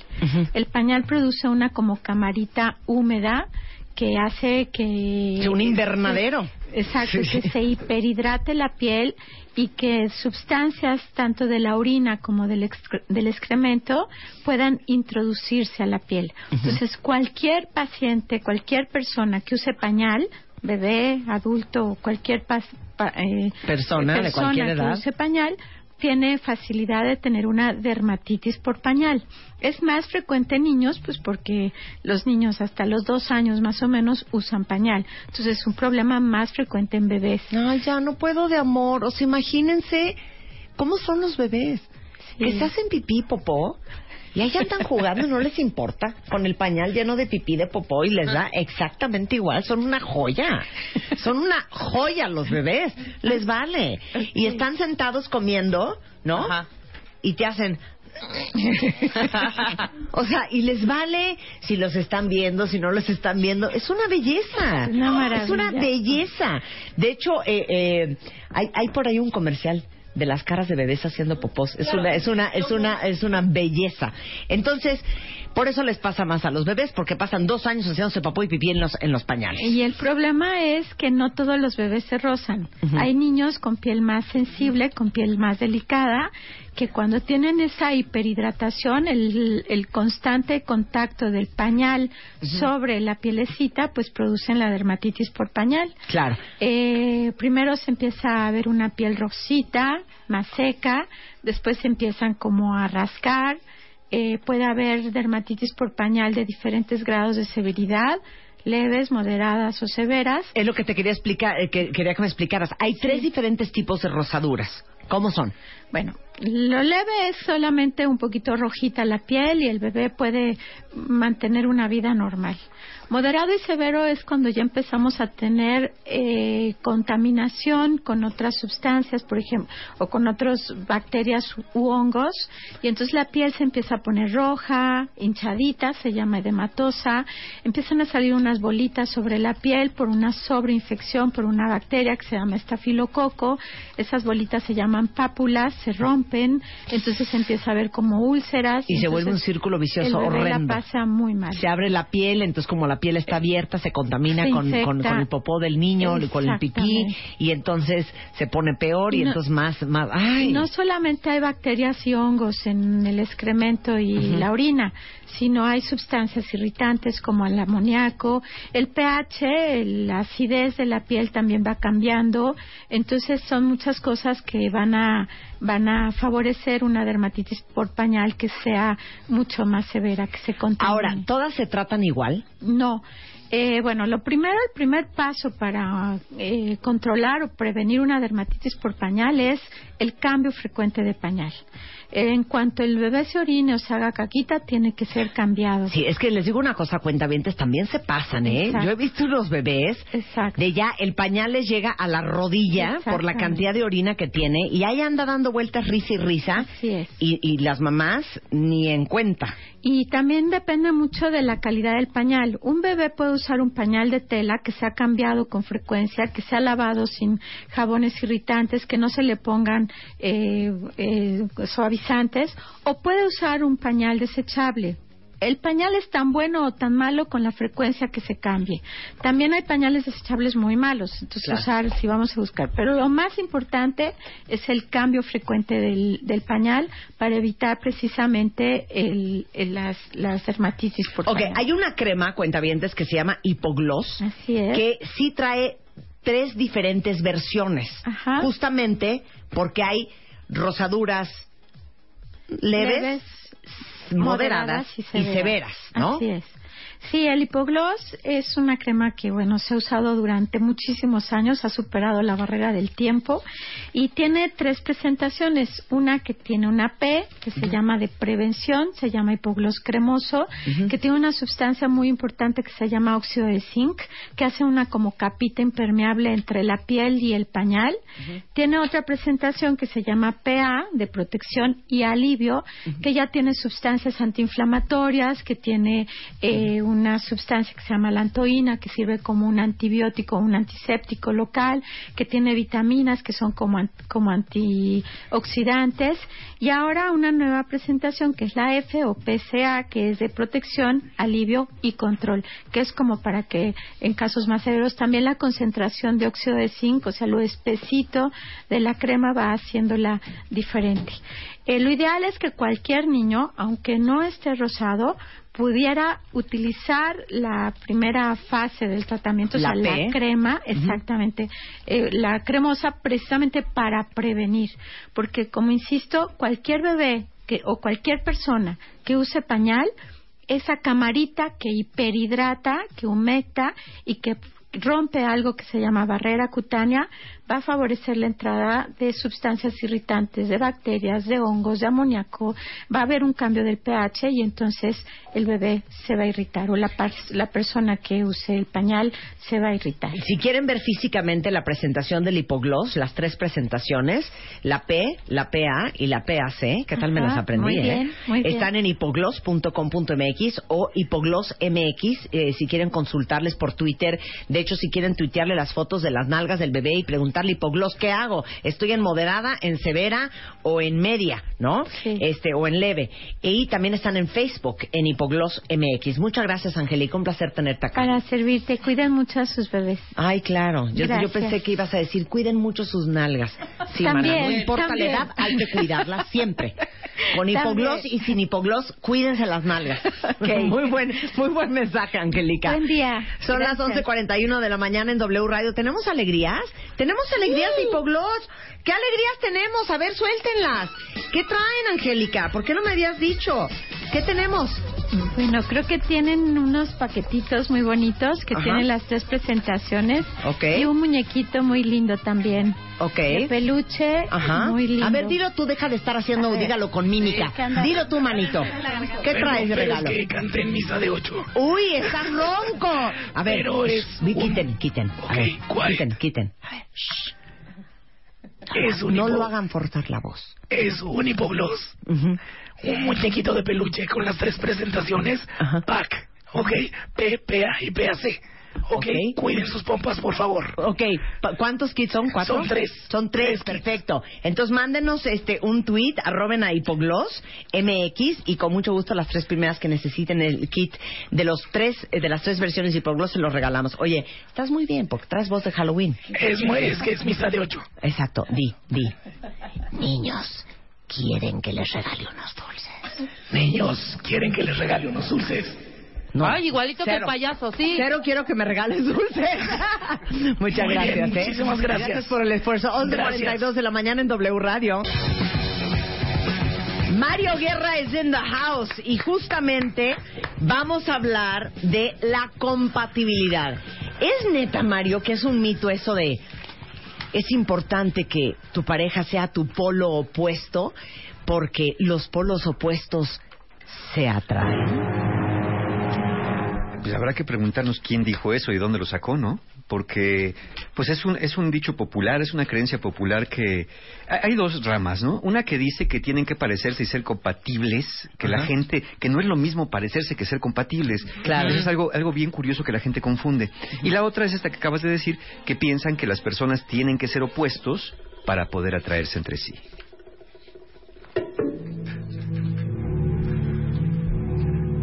A ver si estamos entendiendo. A ver.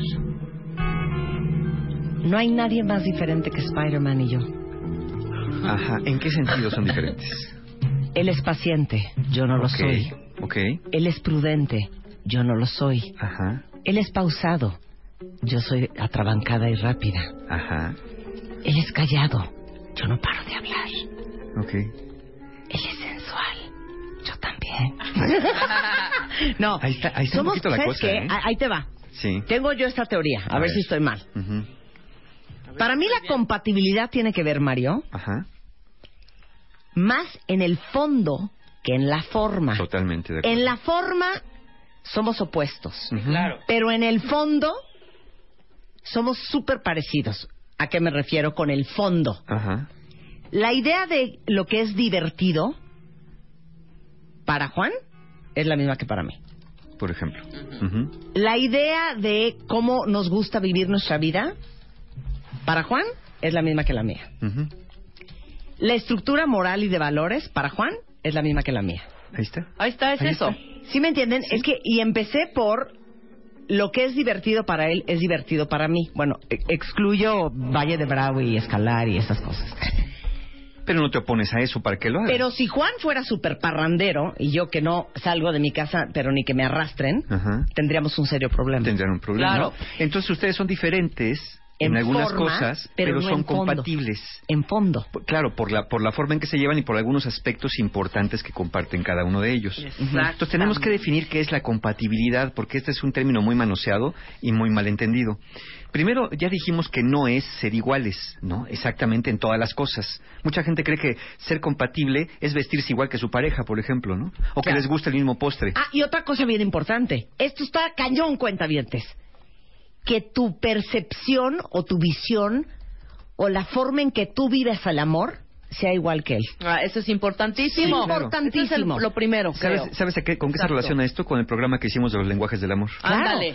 O sea, para, para mí y para él, vivimos el amor igual. O sea, no concebimos eso de no nos vemos hasta el fin de semana, Ajá. nos hablamos una vez al día, este, cada quien hace sus cosas, cada quien sale con su gente. No, nos Necesito gusta, mis espacios. Necesito mis espacios. Cero. Ajá. Los dos somos muéganos, los dos somos embarrados, los dos nos encanta hablarnos todo el día, los dos somos súper cariñosos, los dos necesitamos mucha atención. O sea, en eso nos entendemos muy Y si bien. los dos fueran muy independientes, también estaría bien porque quiere decir que se Claro. están llevando bien en eso. Exacto. Entonces, la compatibilidad es la manera, si la vamos a definir, por ejemplo, me gusta mucho la definición del doctor John Gottman, profesor de la Universidad de Washington y fundador del Instituto de la Pareja en Estados Unidos.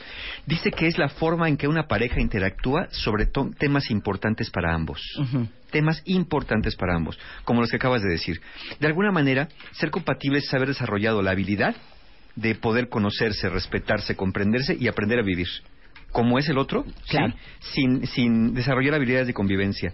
Claro. De hecho, el querer cambiar a una persona es una señal de que no están siendo compatibles. Porque tú quieres que la persona sea como tú quieres que sea, no como es. Claro. Entonces, tienes la idea de que si lo quieres si la quieres, pero tu deber es corregirla. Tu deber es inculcarle las cosas divertidas y buenas de la Pero vida. saben que yo siento que eso es algo que viene con la madurez de la edad. Sí, de alguna forma, sí. O sea, yo a veces quisiera que Juan fuera a la velocidad que yo voy. Claro. Pero ya te Pero hoy me doy cuenta que si alguien, yo estuviera con alguien que va a la velocidad que yo voy, ya nos hubiéramos Mal este, matado, hombre. descarrilado del Claro, carrito del tren. Porque ahí serían iguales y no Exacto, compatibles. ¿no? exacto. Exactamente, y no, ¿No? se trata de ese asunto. Ahora vamos a ver qué tan compatibles son ustedes con su pareja. Tienen una lista de en qué es importante ser compatible. ¿Qué es más importante? Mira, el doctor eh, William Dorsey, director del programa de matrimonio y terapia familiar de la Universidad de Minnesota, dice que hay temas profundos sobre los cuales las personas tienen que ser compatibles. Y él define cinco como claves. Primero, en valores. Ok. Por ejemplo, imagínate tú una persona defensora de los animales que esté con una pareja que sea torero.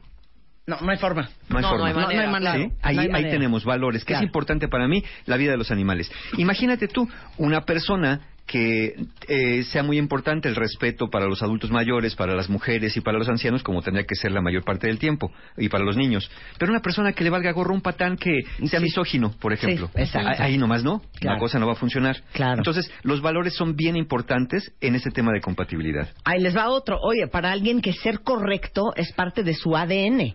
Que ser correcto en toro, en todo. No robar, no transar, no este, no ser abusivo, no mentir, no ser deshonesto, no ser infiel. Y alguien que dice, ay, ya, güey, bájale, no pasa, ay, güey, aliviánate, güey. Si nada más le dio un beso, cálmate, pues eso no es pintar el cuerno, por ejemplo. Le pegó O, tantito, hombre. Güey, o sea, pues había además plumas en la oficina, por eso me robé una caja y tú infartada. Claro, ¿no? Sí, y luego te dice, ay, ¿qué tiene? Pues el, el gobierno roba más. Yo Exacto. tiene, ¿qué este, tiene, güey? ladrón que roba ladrón. Entonces ese tipo de cosas te dice mucho. Y recuerden que Claro. hicimos un programa de qué importante era la civilidad en las relaciones. ¿no? Y eso tiene que ver con la civilidad. Este, imagínate tú que eres una persona que respeta el medio ambiente y te das sales con una pareja en un date y te das cuenta que va tirando la cáscara de plátano por la ventana del coche, ¿no? Claro. Entonces ahí, ahí dices, no hay manera de que podamos convivir así. Y tampoco Claro. se trata de cambiar al otro. Claro. Decirle, oye, no debes tirar la casa, ¿sabes qué? Me, aquí me bajo o no vuelvo a salir con esta persona porque yo no voy, soy su mamá ni su papá para querer cambiarla, ni lo voy a conseguir y a mí no me gusta lo que está haciendo. Entonces, Claro. valores es el primer elemento. Claro. Segundo elemento en que hay que ser compatibles, eh, dice el doctor Dorothy, eh, momentos de vida. Por ejemplo, momentos de vida. ¿Tú quieres tener hijos? Ya estás en el momento y la otra persona o ya los tuvo o no los puede ver ni en pintura. Claro. Entonces te dice no.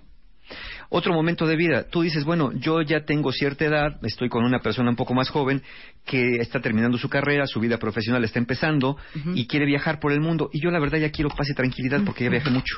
ya quiero estar en la casa. Claro.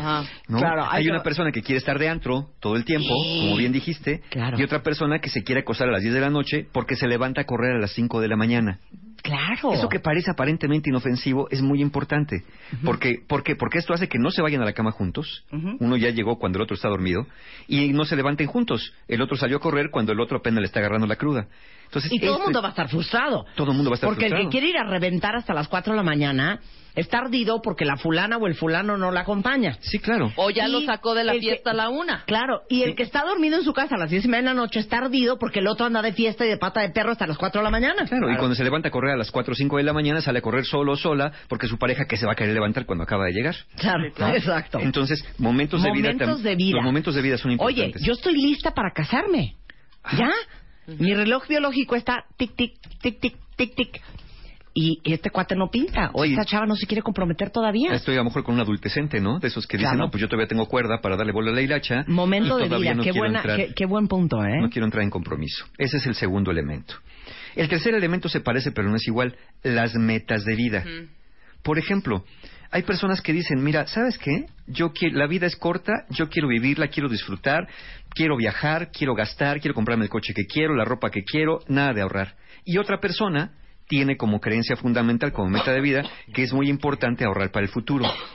Entonces, estos problemas, eh, eh, los problemas de pareja con el dinero, ahorita vamos a entrar un poquito a ese tema, eh, no es lo mismo cuánto ganas que cuánto gastas. Muchas veces el problema es por la manera en que gastas. Entonces, si para uno es fundamental ahorrar para el futuro y para envejecer, y para el otro es aquí y ahorita, las cosas no van a funcionar, por ejemplo, ¿no?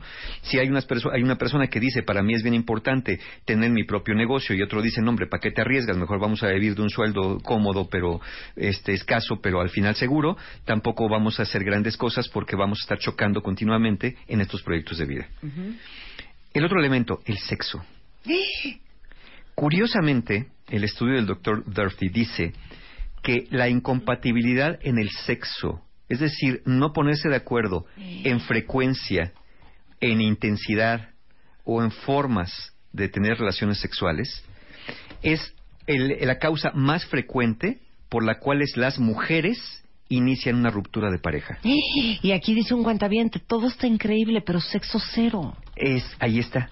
Entonces, el sexo y dinero son los dos elementos número uno por los cuales las mujeres suelen iniciar la ruptura de una relación. Cuando Wow. se ponen ya hasta el gorro, ¿no? Problemas, y como dije, el dinero no solamente el cuánto se gana, ya hablamos de parejas formadas, cuánto se gana, sino cómo se gasta. Que ahí hay dos temas con el dinero. Una cosa es que no está entrando suficiente dinero, que lo puedo entender, porque a lo mejor tu chamba no es muy buena, o ahorita no nos está yendo bien con el negocio, con el tema del dólar o lo que sea, pero yo no puedo entender cómo es que si estamos medio escasos, Estás tú te la pases conectado a eBay todo el tiempo, nomás comprando cosas para que te vayan llegando cuando tenemos que pagar este, la renta, la hipoteca o, o la tarjeta de crédito, ¿no? Entonces, esos temas de dinero que muchas veces pasan desapercibidos, son bien importantes también en el tema de compatibilidad, sexo y dinero. Aparte les digo una cosa, no sé en qué momento eh, dijimos esto hace no mucho, pero así como los niños se mueren de emoción cuando tienen un amiguito invitado a la casa porque van a jugar fútbol, porque van a armar legos, porque van a disfrazarse, porque van a jugar con las Barbies, ese momento de que los niños aman jugar, piensen, ¿cuál es el juego de los adultos? Pues el juego de los adultos coger. El juego de los adultos es un poco el sexo. Sí, claro. Es el te, te, ahí necesito a Hill. O sea, así como los niños se emocionan con los legos y todas esas cosas, o sea, cuando uno llega en la noche, esos pocos días que uno está descansado, que uno se siente animado, que uno tiene energía, pues uno se quiere subir a la cama y... Llama a Marta de Baile. Llama a Marta de Baile. Llama a llama Marta de Baile. Ya regresamos. Llama a Marta de Baile. Llama a Marta de Baile. Llama a Marta de Baile. 166-8900. Llama a Marta de Baile. Y 01800-718-1414. Llama a Marta de Baile. Marta de Baile en W. Chaparritas, ahora es cuando. Para todas aquellas bellas damitas que no alcanzaron el 1.80, este es el momento para representar dignamente a nuestro país como la Chaparrita de Oro 2015. No pierdas esta oportunidad de altura. Mayores informes en wradio.com.mx y martadebaile.com. La Chaparrita de Oro 2015. Solo por W Radio.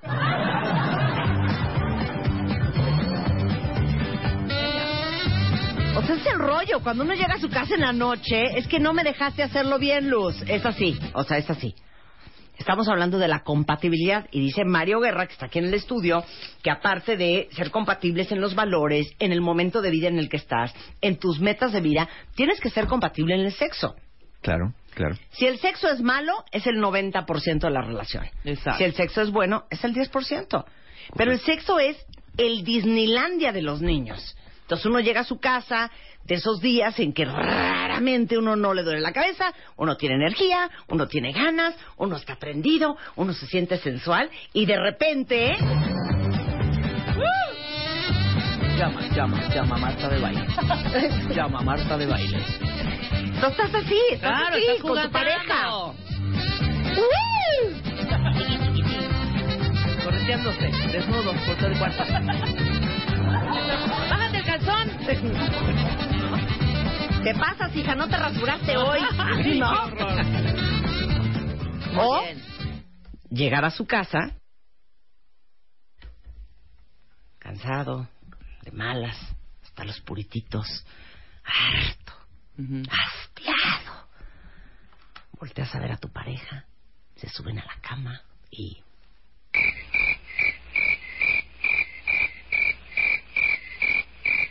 O puede ser que uno de los dos, hablando de incompatibilidad, esté así. Claro. El otro. Y el otro. Y uno. Y uno. Y el otro. Y uno. No, ya. Y uno. Y el otro. Qué horror. Bueno, eso es la incompatibilidad. Eso es incompatibilidad. ¿Ya entendieron perfecto? Y, y acuérdense que, de acuerdo a este estudio del doctor Durfee, eh, el sexo, eh, la incompatibilidad en el sexo es la causa número uno, las principales causas por las que unas mujeres rompen una relación de pareja. Y el último, el tema es el dinero. El varo. Claro. El tema del dinero. No solamente cómo se gana, como dije, cómo se administra, sino cómo se gasta. Y, para- y el tema del dinero es una de las principales causas por las que un hombre decide terminar una relación. ¿Un hombre o una mujer? Un hombre o una mujer. Claro. En, en- en mujeres es sexo y dinero. pesos que... En mujeres es sexo y dinero Claro, y en y hombres, en hombres es nada más más dinero, dinero. principalmente dinero. Ok. Entonces, pues son temas muy importantes sobre los cuales tendríamos que ponernos de acuerdo. Pero en general, también dice el doctor Dirty, más allá de valores, momentos de vida, metas de vida, sexo y dinero, cualquier tema que para los dos sea muy importante, como pueden ser las labores domésticas, Tu familia, la puntualidad, tus amigos, la limpieza, los hijos, la civilidad, tus pater- tu paternidad, el estilo de viajar, el amor. etcétera. Entonces, Claro. cualquier tema que para ambos sea importante y no se pongan de acuerdo puede generar rasgos de incompatibilidad. Ok, ¿qué, qué es, qué no es incompatibilidad? ¿Qué no es la compatibilidad? ¿O qué no es la compatibilidad? No es algo que ya traen, es algo que aprenden a hacer entre ambos. No se nace siendo compatible Sí. con alguien porque no existe la media Sí, naranja sí. predestinada. Es de cooperar. No se trata de que piensen idéntico en todos no, los temas. qué horror, Eso no es aburrido. compatibilidad, exacto. No es que les gusten siempre las mismas cosas o que se vistan igual. Y no es de esos que dicen, ay, es que estábamos pensando en lo mismo. Íbamos a decirlo, eso no es ser compatible, eso es este, eh, coincidencia o Claro. este, ¿Y, y eso de que los opuestos se atraen. los opuestos se atraen. Mira, eh, el, el doctor Carl Gustav Jung, ¿no? un, un psicoanalista junguiano el asunto, Jung. muy reputado. Eh, y escribió este libro, El arte de amar, que todos deberíamos leer alguna vez en la vida, con Yo aunque sea por, por hobby. Eh, decía que el amor inmaduro busca lo que es distinto o lo que es opuesto porque lo distinto o lo opuesto nos llama mucho la atención. Y si estamos nosotros inmaduros emocionalmente, vamos a buscar estas cosas que son de fuegos artificiales, algo que es diferente. Por ejemplo, la persona que puede ser muy aburrida va a tender a buscar personas muy divertidas porque Exacto. piensa que ahí va a estar la buena vida y le llama la atención. Otra persona aburrida, un aburrido, no le va a llamar la atención. Claro. Pero, decía Jung, que el amor maduro tiende a buscar a una persona que se parece a lo que más te gusta de ti mismo. Claro. Entonces, cada uno de ustedes podría hacer una pequeña lista. ¿Cuáles son lindo. de las tres a cinco Ay, cosas vuélvelo a decir. que más te gustan de ti mismo No, y ver, después ver uno- si tu pareja se parece a, ver, eso? el amor maduro. El amor maduro tiende a buscar a una persona que se parece a lo que más te gusta de ti. Espérate. Está Luisa. Sí, Luisa. A ver, vuélvelo a decir. Vuélvelo a no, decir. no, no, ahí les va. Ahí les va. Esta es Luisa. No tienes madre, hija. Sí, está buenísimo. Ahí va. El amor maduro tiende a buscar a una persona que se parece a lo que más te gusta de ti. Hija, ¿te puedes callar? Sí, exacto. Algo tan bonito. Como check-in de Aeroméxico, de veras. Sí, exacto. Ándale. Ok. Ok, venga. Ok, ahora, ¿qué es más importante en una relación? ¿La compatibilidad o la atracción? La famosa química, como le dicen. Ay, qué difícil. ¿no? A ver, las ¿Qué es, dos, ¿Qué ¿no? es más importante? Las dos. ¿Pero en qué momento? Esa es la clave. La atracción, es decir, esta química que sentimos por el otro, que nomás de ver a una persona dices, híjole, yo con esta, mira, ay, con esta mera es la buena. Bueno, esta atracción es buena para el inicio de una relación o para relaciones que son más de corto plazo. Ok. Porque es la gratificación instantánea, ¿no? Es alguien con quien dices, con esta persona no me voy a quedar, pero qué bien me voy a pasar un buen rato. Claro. O sirve para acercarnos el uno al otro. Y la compatibilidad, insisto, que es esta forma de interactuar sobre temas importantes, es muy importante para una relación más duradera, que esa va creciendo a través de la convivencia y las conversaciones. Ajá. De hecho, el doctor Joel Block, miembro de la Asociación Psicológica Americana, dice que la compatibilidad por sí sola no hace que las parejas duren mucho, pero la falta de compatibilidad es el principal factor por el cual las parejas acaban separándose. Claro. O sea, es, es importante ser compatible, sí, pero es más importante no ser incompatible, porque eso hace que las, las relaciones se rompan, esta falta de compatibilidad. Es que esa yo- compatibilidad, perdón Marta, que te interrumpa, pero no me voy a acordar. Esa compatibilidad, tienes tu primer date, ya Sí. medio enganchas y ya dices, ah, creo que me está gustando. Ahí hay atracción. Ajá, Sí, atracción ahí hay química, ¿En qué sí. momento uno dice, puta, tú y yo, mega compatibles? ¿Cómo saber si alguien es compatible? Ajá. Ahí te va. No, espérate. Ay, ahí vas. No, todavía no vamos en eso, cuentavientes. Ok. Yo quiero dar una aportación bien valiosa. Venga, venga entonces. Porque te- tuve una idea ahorita que yo estaba pensando en mis cosas. Échale a ver. Ven que les he dicho que, y estoy segura que a alguien más que a mí le ha pasado, que puedes amar a una persona, pero en el fondo la odias. Sí, sí, sí. Te cae mal. Ya sabes, no la soportas. Sí. Yo creo que tiene que ver con compatibilidad. Sí. ¿Crees que la amas cuando en realidad lo que estás es enchulado? Por no decir otra palabra. sí. Eh, te atrae, te prende, estás, en, estás en culator. Enculator. Enculator. Entonces por eso crees que la amas. Pero, como eres tan incompatible en el fondo, en los valores, en el momento de vida, en, en, en, en, cosas que son muy importantes para ti, la odias. Muchas gracias. Esa fue mi No, estoy de acuerdo. Es un gusto tan exorbitante por la persona. Ok. Tu lado A, no es que la ames, ya lo dijiste muy bien. Sí, estás en chulator. Estás en todo Estás este en rollo. culators. Que hasta crees que te gusta de pronto la arágula. Arúgula. arúgula, arúgula. ¿No? Ajá, sí. Ajá. Y que te encanta levantarte a las 6 de la mañana a hacer ejercicio. E ir con este monstruo a, a montar bici. Y no, ¿sabes? Eso es... Te haces bolas. Te haces bolas completamente. Estás siguiendo, ¿sabes qué, Rebeca? Contra natura. Exactamente. Contra ¿no? tu Sí, naturaleza. Porque recordemos algo, no es lo mismo el amor que la relación de pareja. Sí. El amor es algo que se siente y es químico. Es una reacción química un impulso, a un estímulo. ¿Sí? Sí, claro. Y la relación de pareja es social. Esa se construye a través de la convivencia y sobre todo de las conversaciones. Claro. Ese... Ese es el amor. Ese es el amor. Ese es el amor. Cuando hablamos del amor, obviamente romántico, el amor de pareja. Claro. Oigan, corregimos. Sí, estamos claros que es de Eric Fromm el libro, no Eric de Fromm. Jung. Sí, es Eric Sí, no, el libro es de, el de- el Eric libro es de Fromm. Fromm. Jung Sí. fue el que dijo Este, ah, claro, yo Ámense eso. todos. Sí, claro. No, Sí, el sí. arte de amar Es de Fromm. de Fromm, Es de Fromm. que no es lo mismo que Freud, porque muchos Sí. se creen intelectuales. Y no es lo mismo que Jung. corrijo. Y Jung lo es el uno, que dijo, el que dijo eso del amor inmaduro Fromm, fue Fromm, Eric Fromm no Jung. Lo que pasa es que yo soy fan de Jung, entonces por eso me, tuve ese desliz, pero fue Fromm, efectivamente. Ok. Eh, ahora, ¿cómo saber si alguien es compatible? A ver, ahora sí venga. Se han hecho test, se han hecho cuestionarios, se han hecho estudios, ¿no? Que, que han hecho diferentes formas de saber. Y la verdad lo que han llegado a determinar es que no funcionan del todo. Y no funcionan del todo. ¿Por qué? Porque al final de cuentas cada uno va a ser compatible con el otro en diferentes cosas. No pueden ser en las mismas. A lo mejor algunos más en el dinero, en los momentos de vida, en valores. No tienen que ser en todos necesariamente. ¿Cómo saber si alguien es compatible? Primero, tómate tu tiempo conversa con la otra persona sobre temas que para ti sean muy importantes. A ver, vamos a hacer un ejemplo, Marta y tú, de conta- com- perdón.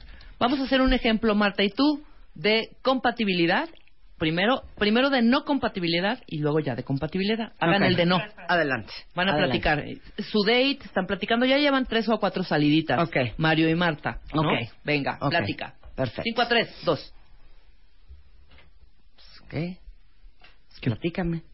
Están en un date, ya. Ah, sean bueno, serios. pero ¿de qué vamos a hablar? Están ya, y se fueron a tomar un drink a un lado, hombre. Niños, Qué raro. animales, este, dinero. Sí, venga, uno, dos, tres. Yo siempre he querido una familia grande porque siempre he pensado que qué triste el 24 de diciembre, ¿no? O sea, que un pavo en la mesa y, y, y, y, y- y cuatro, cuatro de ahí pelados. O sea, imagínate qué increíble. Cinco niños, los sobrinos, los nietos, tú y yo. O sea, se me hace increíble en las familias grandes. No, como ya me está gente nomás de oírte. ¿Cómo que Ay, ¿no se te hace increíble? Pues increíblemente insoportable. Imagínate toda la bola ahí de chamacos chillando, la gente corriendo, la gente no se pone de acuerdo. ¿Sabes qué es lo más fastidioso de eso? Que al momento de cenar, eh, no, eh, párense unos, siéntense otros, ahora les toca a los niños primero. Yo siempre, ¿por qué los niños primero? Pues ya los también barrigones que coman después, cuando tengan hambre. Ellos quieren jugar. Ay, pero a mí se me hace súper bonito incluir a los niños en la mesa no, de no, los no, ¿cómo adultos. crees? No, cero, cero. O sea, los niños en la mesa es un infierno. Te voy a decir una cosa. Lo más romántico es tú y yo solos en una O sea, cena. ¿neta no quieres tener hijos? Ay, ¿Cómo crees? ¿Tú sí? ¿Es broma? ¿Pero por qué? O sea, estás, estás, mira, son una pésima inversión. Te dan puras decepciones. Y cuando crecen, te dan una patada y se van. Se acabó el date. Sí, claro. No conta- compatibles. Ok, compatible. Ahora compatibles, venga. Siempre he pensado que qué increíble el 24 de diciembre con así un chorro de gente en la mesa, no sé, como una familia grande, nuestros hijos, tus papás, los míos, tú, yo, sobrinos, nietos, primos. Como yo crecí fuera de mi país, como que nunca tuve eso y no sabes la ilusión que me da tener una familia grande. Oye, no inventes padrísimo. Porque mi familia siempre andamos en bola, nos reunimos en Navidad, no sabes. Ay, ya ¿Sabes qué me amo. encanta? ¿Y eres de los que vas a comer todos los domingos a casa de tu abuela y van todos? Claro, claro. Ay, ya, esas mesas, ir. esas mesas súper largas donde estamos todos juntos platicando. Ese es Compatible. com- compatible. Exacto. Compatible. Check. Sí. Ok, No check. importa si le vamos a diferente equipo de fútbol, no importa si Exacto. es- eso no es tan relevante. Queremos lo mismo. Es, exacto, queremos lo mismo y, y nos gustan cosas que son importantes. Ok, ¿no? in- incompatible, ¿ok? Yo tengo 48, tú tienes 39. Venga. ¿Ok? No tienes hijos, yo tengo dos. Sale. Perfecto. Ponme la música.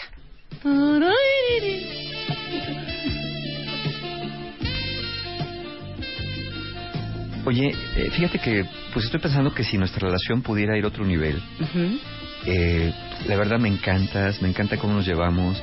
Y el otro día te voy a contar un sueño que tuve. Nos soñé ya en nuestra casa con nuestros hijos. Este, pues, pues yo, yo, yo, o sea, con los niños ayudándote, sacándolos a pasear, en la carreola. O sea, si tuviéramos unos gemelos, ¿te imaginas? Padrísimo. Tiene La- que ver mi cara. En, en la carreola, que la gente nos pregunte, que ya sabes, ¿no? Oye, mi amor, pero a ver, vamos a aclarar esto. Ajá. O sea, tengo 48 años, mis hijas tienen 19 y 16. Yo ya pasé por la época de Piccolo Mundo, la Carriola, Kitsania, el centro comercial, las fiestas infantiles. O sea, yo no me imagino, a mi edad, teniendo unos gemelos. Pero ¿a poco no sería padrísimo? O sea, sí, ya sé que ya pasaste, pero imagínate que, que vayamos y la gente nos pregunte, es niño, niña, que les No, contemos. mi amor, es que te voy a Bueno, decir qué va a pasar. Vamos a llegar y la gente nos va a preguntar, o sea, ¿son tus nietos? Digo, porque la verdad es que o sea, yo ya estoy a dos horas de la menopausia, yo ya no puedo tener más hijos. Pero estás guapísima, o sea, tú eres mucho más joven, te ves mucho más joven, no necesitas pensar en eso. Imagínate, cargándolos, acariciar en la noche. ¿Te imaginas levantarse en la noche, a ver a los niños, a, a- a- a- escucharlos? Cuando digan sus primeras... Imagínate cuando te digan mamá, cuando me digan papá. O sea, ¿te imaginas qué, qué delicia? O sea, no, no puede haber mejor música para los oídos que eso. No, mi amor, yo ya no estoy en edad de estar cambiando pañales. O sea, yo un niño llora a las 3 de la mañana en mi casa y a mí me da un infarto. O sea, yo entiendo que tú estás joven y que no tienes hijos y que tienes todo el derecho de tenerlos. Entonces yo creo que mejor aquí dejamos la relación, güey, porque no vamos a ir a ningún lado, porque yo no te voy a parir ni una araña. No Pues como check. tenías hijos, yo- Incompatible, Como tenías hijos, yo incompatible. pensé que te gustaban. Sí, exacto. Claro. Para haber sabido, para haber sabido qué clase de madre eras. Exactamente. Bueno, entonces, ¿qué se va a hacer? Entonces, bueno, mira, eh, esto eh, eh, de verdad tienen que tomarse su tiempo. El novia- no- noviazgo tiene razón de ser. Y el noviazgo tiene la, la razón de ser de, de irse conociendo, ir sabiendo justamente si en este tipo de temas fundamentales para cada uno existe esta parte de, de compatibilidad, como lo dimos. Si mucha gente sabes qué hace, es como cuando descargas una app en tu smartphone, te aparece, acepta las cláusulas del contrato y te aparece todo, y no- nunca las lees, nada más dices acepto. Exacto. ¿No? No lees nada. Sí, y luego te pregunta todavía, pone aquí sí o no. He leído las cláusulas y condiciones, estoy de acuerdo. Tú sí, ya, quiero jugar ya, ahorita. Entonces, es, es muy parecido a eso. No ves las cláusulas, no ves las condiciones y después cuando estás en la relación, las cosas ya no funcionan porque te das cuenta que de entrada no había esta compatibilidad en temas profundos, como ya dijimos, valores, momentos de vida, metas de vida, sexo y dinero. Entonces, no es luchar por alcanzar la compatibilidad. La compatibilidad no puede forzarse puede ser flexible hasta cierto punto, pero no tienes que aguantarte por el otro. Y sí, nos podemos ser un poquito más compatibles con alguien, obviamente conversando y darnos cuenta que podemos negociar en algunas cosas y no negociar en otras. Ahora, si ustedes están preguntando, después de lo que dijimos, cómo encontrar a alguien compatible, les voy a decir una cosa. Dejen de pensar si son compatibles o no. Y más bien piensen cómo se sienten estando juntos. Claro. El doctor Ted Houston, profesor de psicología de la Universidad de Texas, hizo un estudio y dice que una alta compatibilidad no es un requisito indispensable para que una pareja esté junta, simplemente que sean compatibles en cosas básicas. Claro. Y este estudio dijo que encontró que las parejas infelices creían dos cosas. Uno, que la compatibilidad era indispensable para estar juntos y que además ellos no eran compatibles entre sí. Las parejas felices decían, somos felices siendo compatibles o no. Ni lo pensamos. ¿no? Muy bien. Entonces por ahí nos quedamos. ¿Hay curso con Mario Guerra próximamente? Tenemos, como no, claro que sí. Muchísimas gracias a los que estuvieron las personas el sábado pasado en el taller de Aprender de la Pérdida. Y para los que faltan, bueno, eh, los talleres que faltan, estamos cerrando ya el año. Me avisan mis amigos de Encuentro Humano que quedan bien poquitos lugares para el 7 de noviembre, el taller de autoestima Eres Mucho Más. También están abiertas las inscripciones para el taller Sanando Heridas de la Infancia, básico también para formar una buena relación de pareja, que es el domingo 15 de noviembre. Y el taller precisamente para, para estas personas que buscan compatibilidad, que buscan una pareja y nomás no se les dan, personas que no duran en las relaciones o que ni siquiera se les acerca a nadie con fines románticos. Su taller es el taller Conciencia para Amar, es el sábado 28 de noviembre. Recuerden que ya son los últimos talleres del año, entonces toda la información de autoestima, heridas de la infancia y Conciencia para Amar, un taller para solteras y solteros, la van a encontrar con las formas de pago en la página de mis amigos www.encuentrohumano.com. Te queremos, Mario, te queremos. Yo también, Qué muchas gracias. cosa más emocionante. Un placer tenerte aquí. Encantado de la como vida, como siempre. siempre. 12.23 de la tarde en W Radio. Oigan, antes de irnos a corte, y ahorita vamos a hacer martes de siempre en domingo, y vienen Sasha, Ben y Eric. Eh, si son mamás, seguro estarán de acuerdo que la alimentación de los críos nos preocupa a todas, sobre, sobre todo hoy en día. La leche es una gran fuente de calcio, pero la absorción depende de otros importantes factores como la cantidad de vitamina D.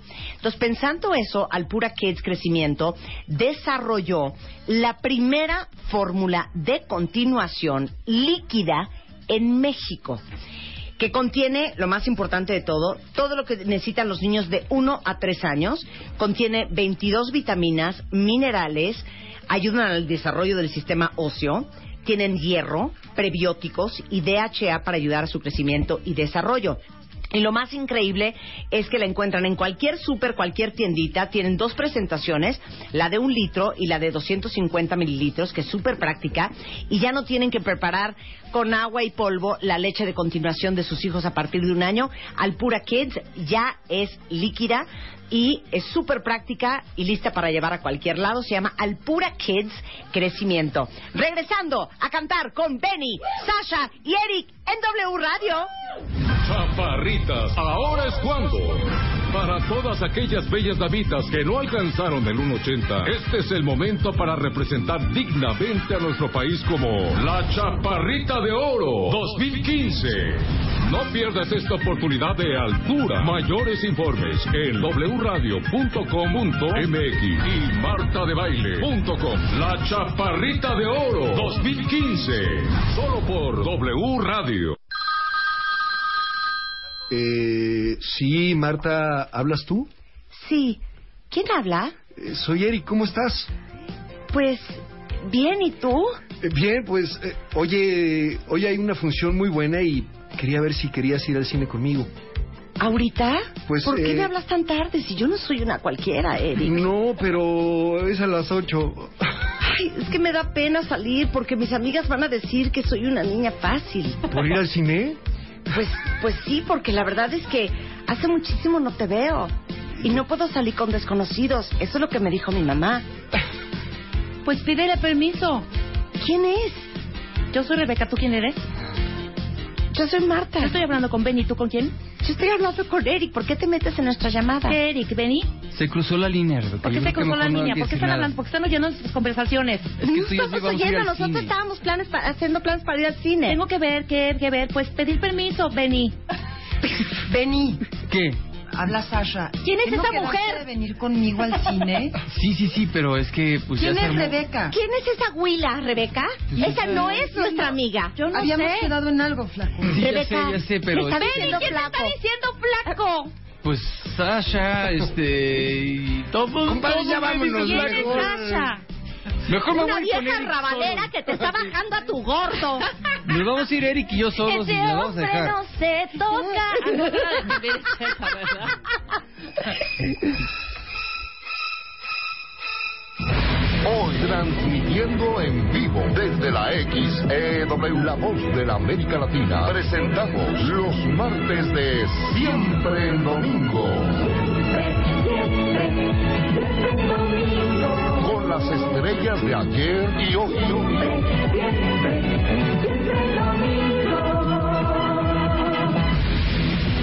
Hoy, nuestro invitado especial. Sasha, Benny y Eri. Martes de siempre en domingo con Marta de Baile. Comenzamos. Será el Ganó Rebeca. No alcancé a traer a Benjamin Diamond, ni pudo venir Florida, ni nada. Entonces Luis y Rebeca sacaron la, la cartera, ¿Cómo no? soltaron un millón de pesos y en el estudio, Eric, Sasha y no. Esto es, esto es. Eddie. Me humillaron al principio del programa. O sea, yo cantaba Jamiroquai y tú cantabas. Ahora sí canta enfrente de Todo ellos. vuelo me acelero para estar contigo. Muy bien, muy bien, muy bien. Oigan, a ver, van a estar, espérense, van a estar en el Auditorio Nacional los días de noviembre que son 27 y 28. Así es. Es correcto. Su música es una música movida, ¿no? Muy bien. Ahora, ¿ustedes no creen que pueda colarse de fondo Rebeca haciendo coros? Porque se las sabe todas. Y Marta igual. Pues con Y no les cobra, que Bení. vamos a tener, yo No les cobra. A ver, espérame un segundo. ¿Qué dijiste? Que con tantos invitados que vamos a tener. ¿A quién invitaron?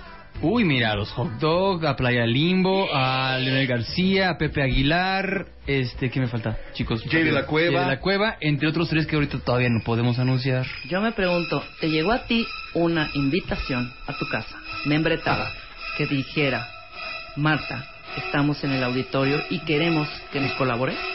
Exacto, que cantes con Colabore. nosotros. ¿Te llegó? No me llegó. Aquí. Está revista se acabó. ¿Cuándo están ustedes en el auditorio? acabó. 27, 27 y 28. No, el tú vas- 25 tú y el 24 estamos en el Metropolitan, ¿te acuerdas? Cantamos. Exacto. Bueno. Se pueden pasar de ahí que no queda Si la gente gasta su dinero para irnos a ver a Rebeca y a mí en el Metropolitan y luego no tienen lana para Para ir, ir a verlos. a verlos a ustedes, no, es esa ya no es nuestra bronca. Eso ya no es nuestra bronca. Bueno, bueno. De hecho, yo traje a mi guitarrista, este, que es César Miranda. César, Claro. César, ¿cuánto te pagué por venir? Dile. Mucho dinero. Ahí está. Muy bien. Porque quería hacer un ensayo, pero ¿sabes qué? Canten ustedes. Exactamente. Canten ustedes. Ya, ¿Qué van a cantar?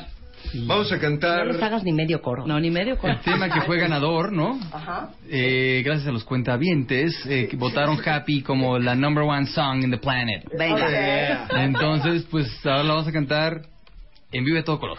¿Qué podemos hacer también? Pueden hacer coros. Como que Benny, que lo mandamos a estudiar a Boston y costó un dineral su carrera, Una lana, lana. que hable solamente en inglés el resto del programa. Eso. Y Eric y Sasha lo traducen. Okay, Okay, okay. So would you like to talk about the yeah, song again? Esta Okay. próxima canción se llama Happy. No, tú háblalo en inglés, yo te voy a traducir. Estoy hablando en inglés.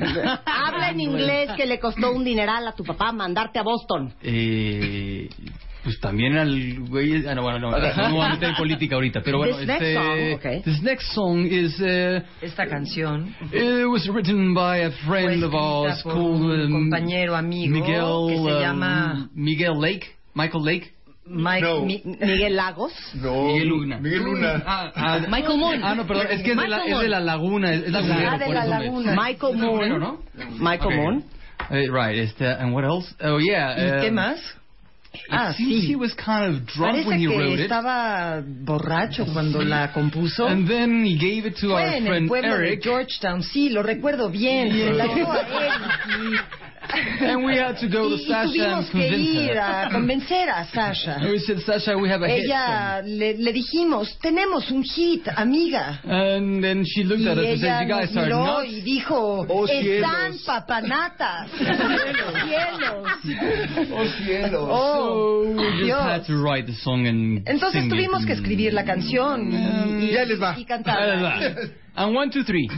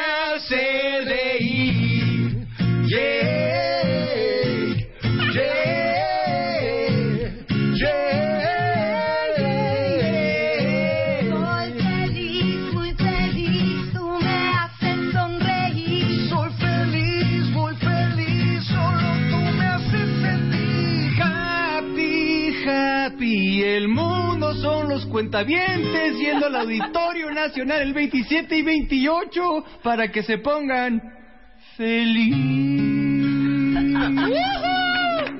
No creas que por lo que acabas de decir, Benny, la gente no va a ir a vernos a Rebeca ya ni al Metropolitan. Así no son las cosas. Qué buena Fíjense que esta rola. última parte, buena rola. qué buena rola. De veras un aplauso para Benny, Eric y Sasha. A ver, esta última parte, a ver, quítenme la música. César, por 500 pesos, la última parte. Donde entras tú.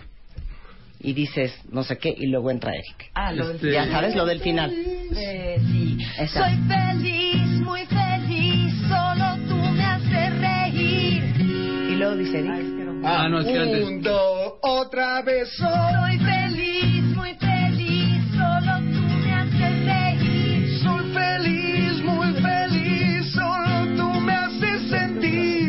Happy, happy, por favor, vayan a Ok, vernos a nosotros bien, en vez a las chicas, Ok, al perfecto, Metropolitan, perfecto. al auditorio. Vamos a hacer un ensayo. Sasha, danos cue. Eric, tú no cantas en esta, Ok. canta Rebeca. Va, Sasha, danos cue. Soy feliz, muy feliz,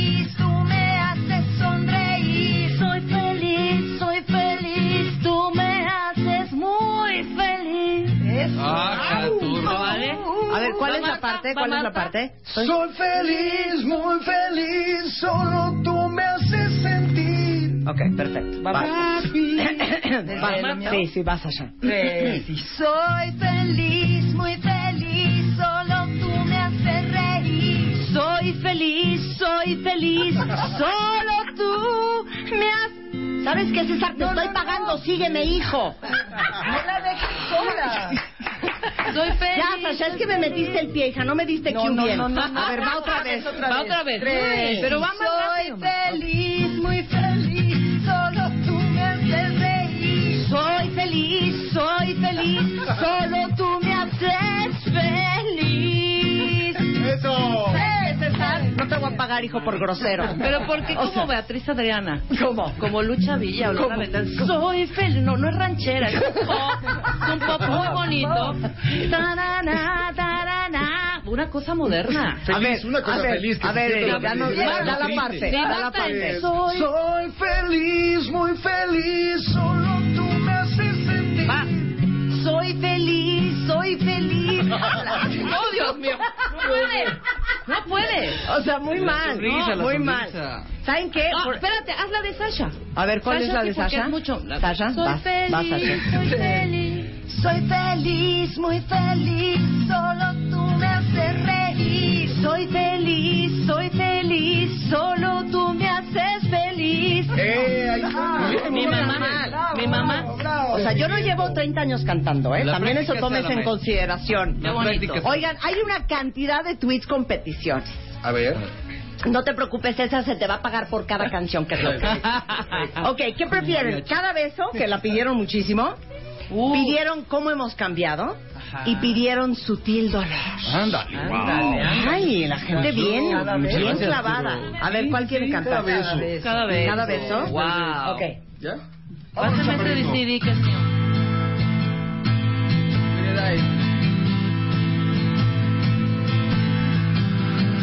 Desde que tú entraste en mi vida, no creo en la casualidad. Caminamos en lava encendida y entramos juntos al volcán. En un suspiro te llevas todo lo que fui. Estoy perdido y no quiero salir de ti. Cada beso se hace eterno, en tus labios se detiene el tiempo. Los lunares de tu cuerpo no los cambiaría ni por todo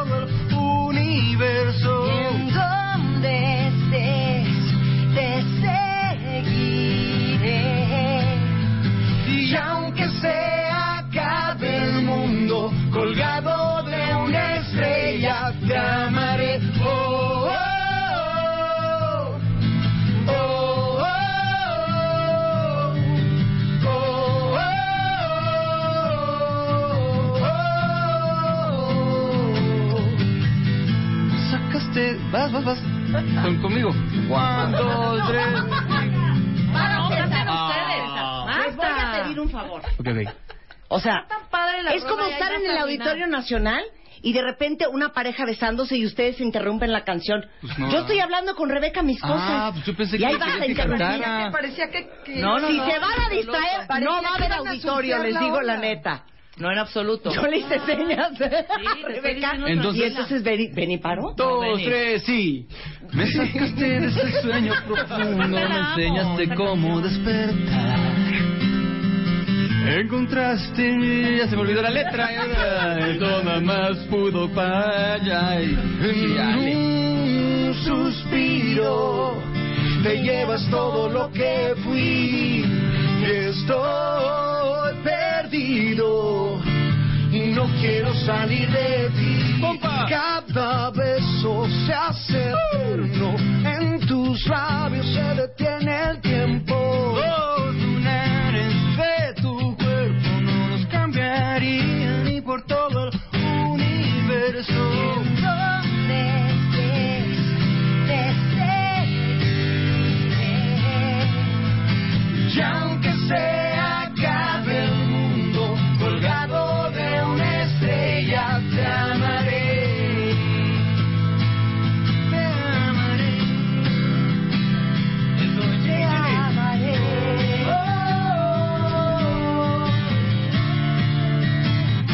Oh, sí, chiquilla, yo.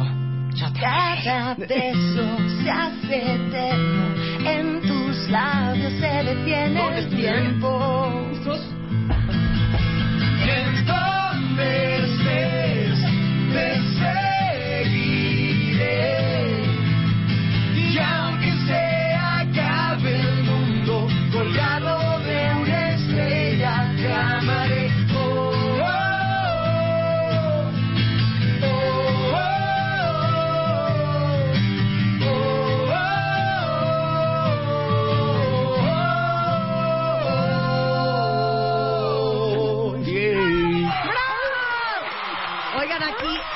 Que canten todo tiene su lugar. Oigan, si no, no es tarde de talento. complacencia, si quieren oír todo esto, vayan al auditorio. El Claro. disco nuevo se llama Vuelta al Sol, es el primer disco inédito de Sasha, Ben y Eric. Este, y este primer sencillo, Punto de Partida, que no hemos cantado. No, lo hemos cantado. Ni vamos a cantarlo. No. Porque lo tienen que ver en el auditorio. Claro. Nos van a cantar Punto de Partida. Perfecto. Suelta la luz. Venga, suéltala de ahí. Eso es. ¿Cómo no? Venga, Marta. coreografía sí la sabes, No se la sabe, pues es su fan. Grandes y chiquitos, ¿Por qué ningunean esta canción? Te lo juro que sí era la coreografía. Cocorito. Mira. como tú. A ver, ¿cómo es más? En un planeta millones de años. Oye, Marta, esta canción la cantábamos cuando medíamos más o menos lo que mides tú.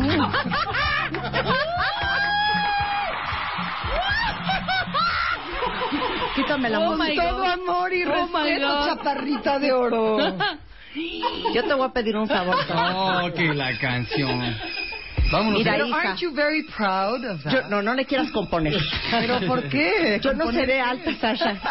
Pero eres muy grande, Marta. Yo no tendré tu voz. Pero te digo una cosa, yo soy una muy buena mujer y no se vale.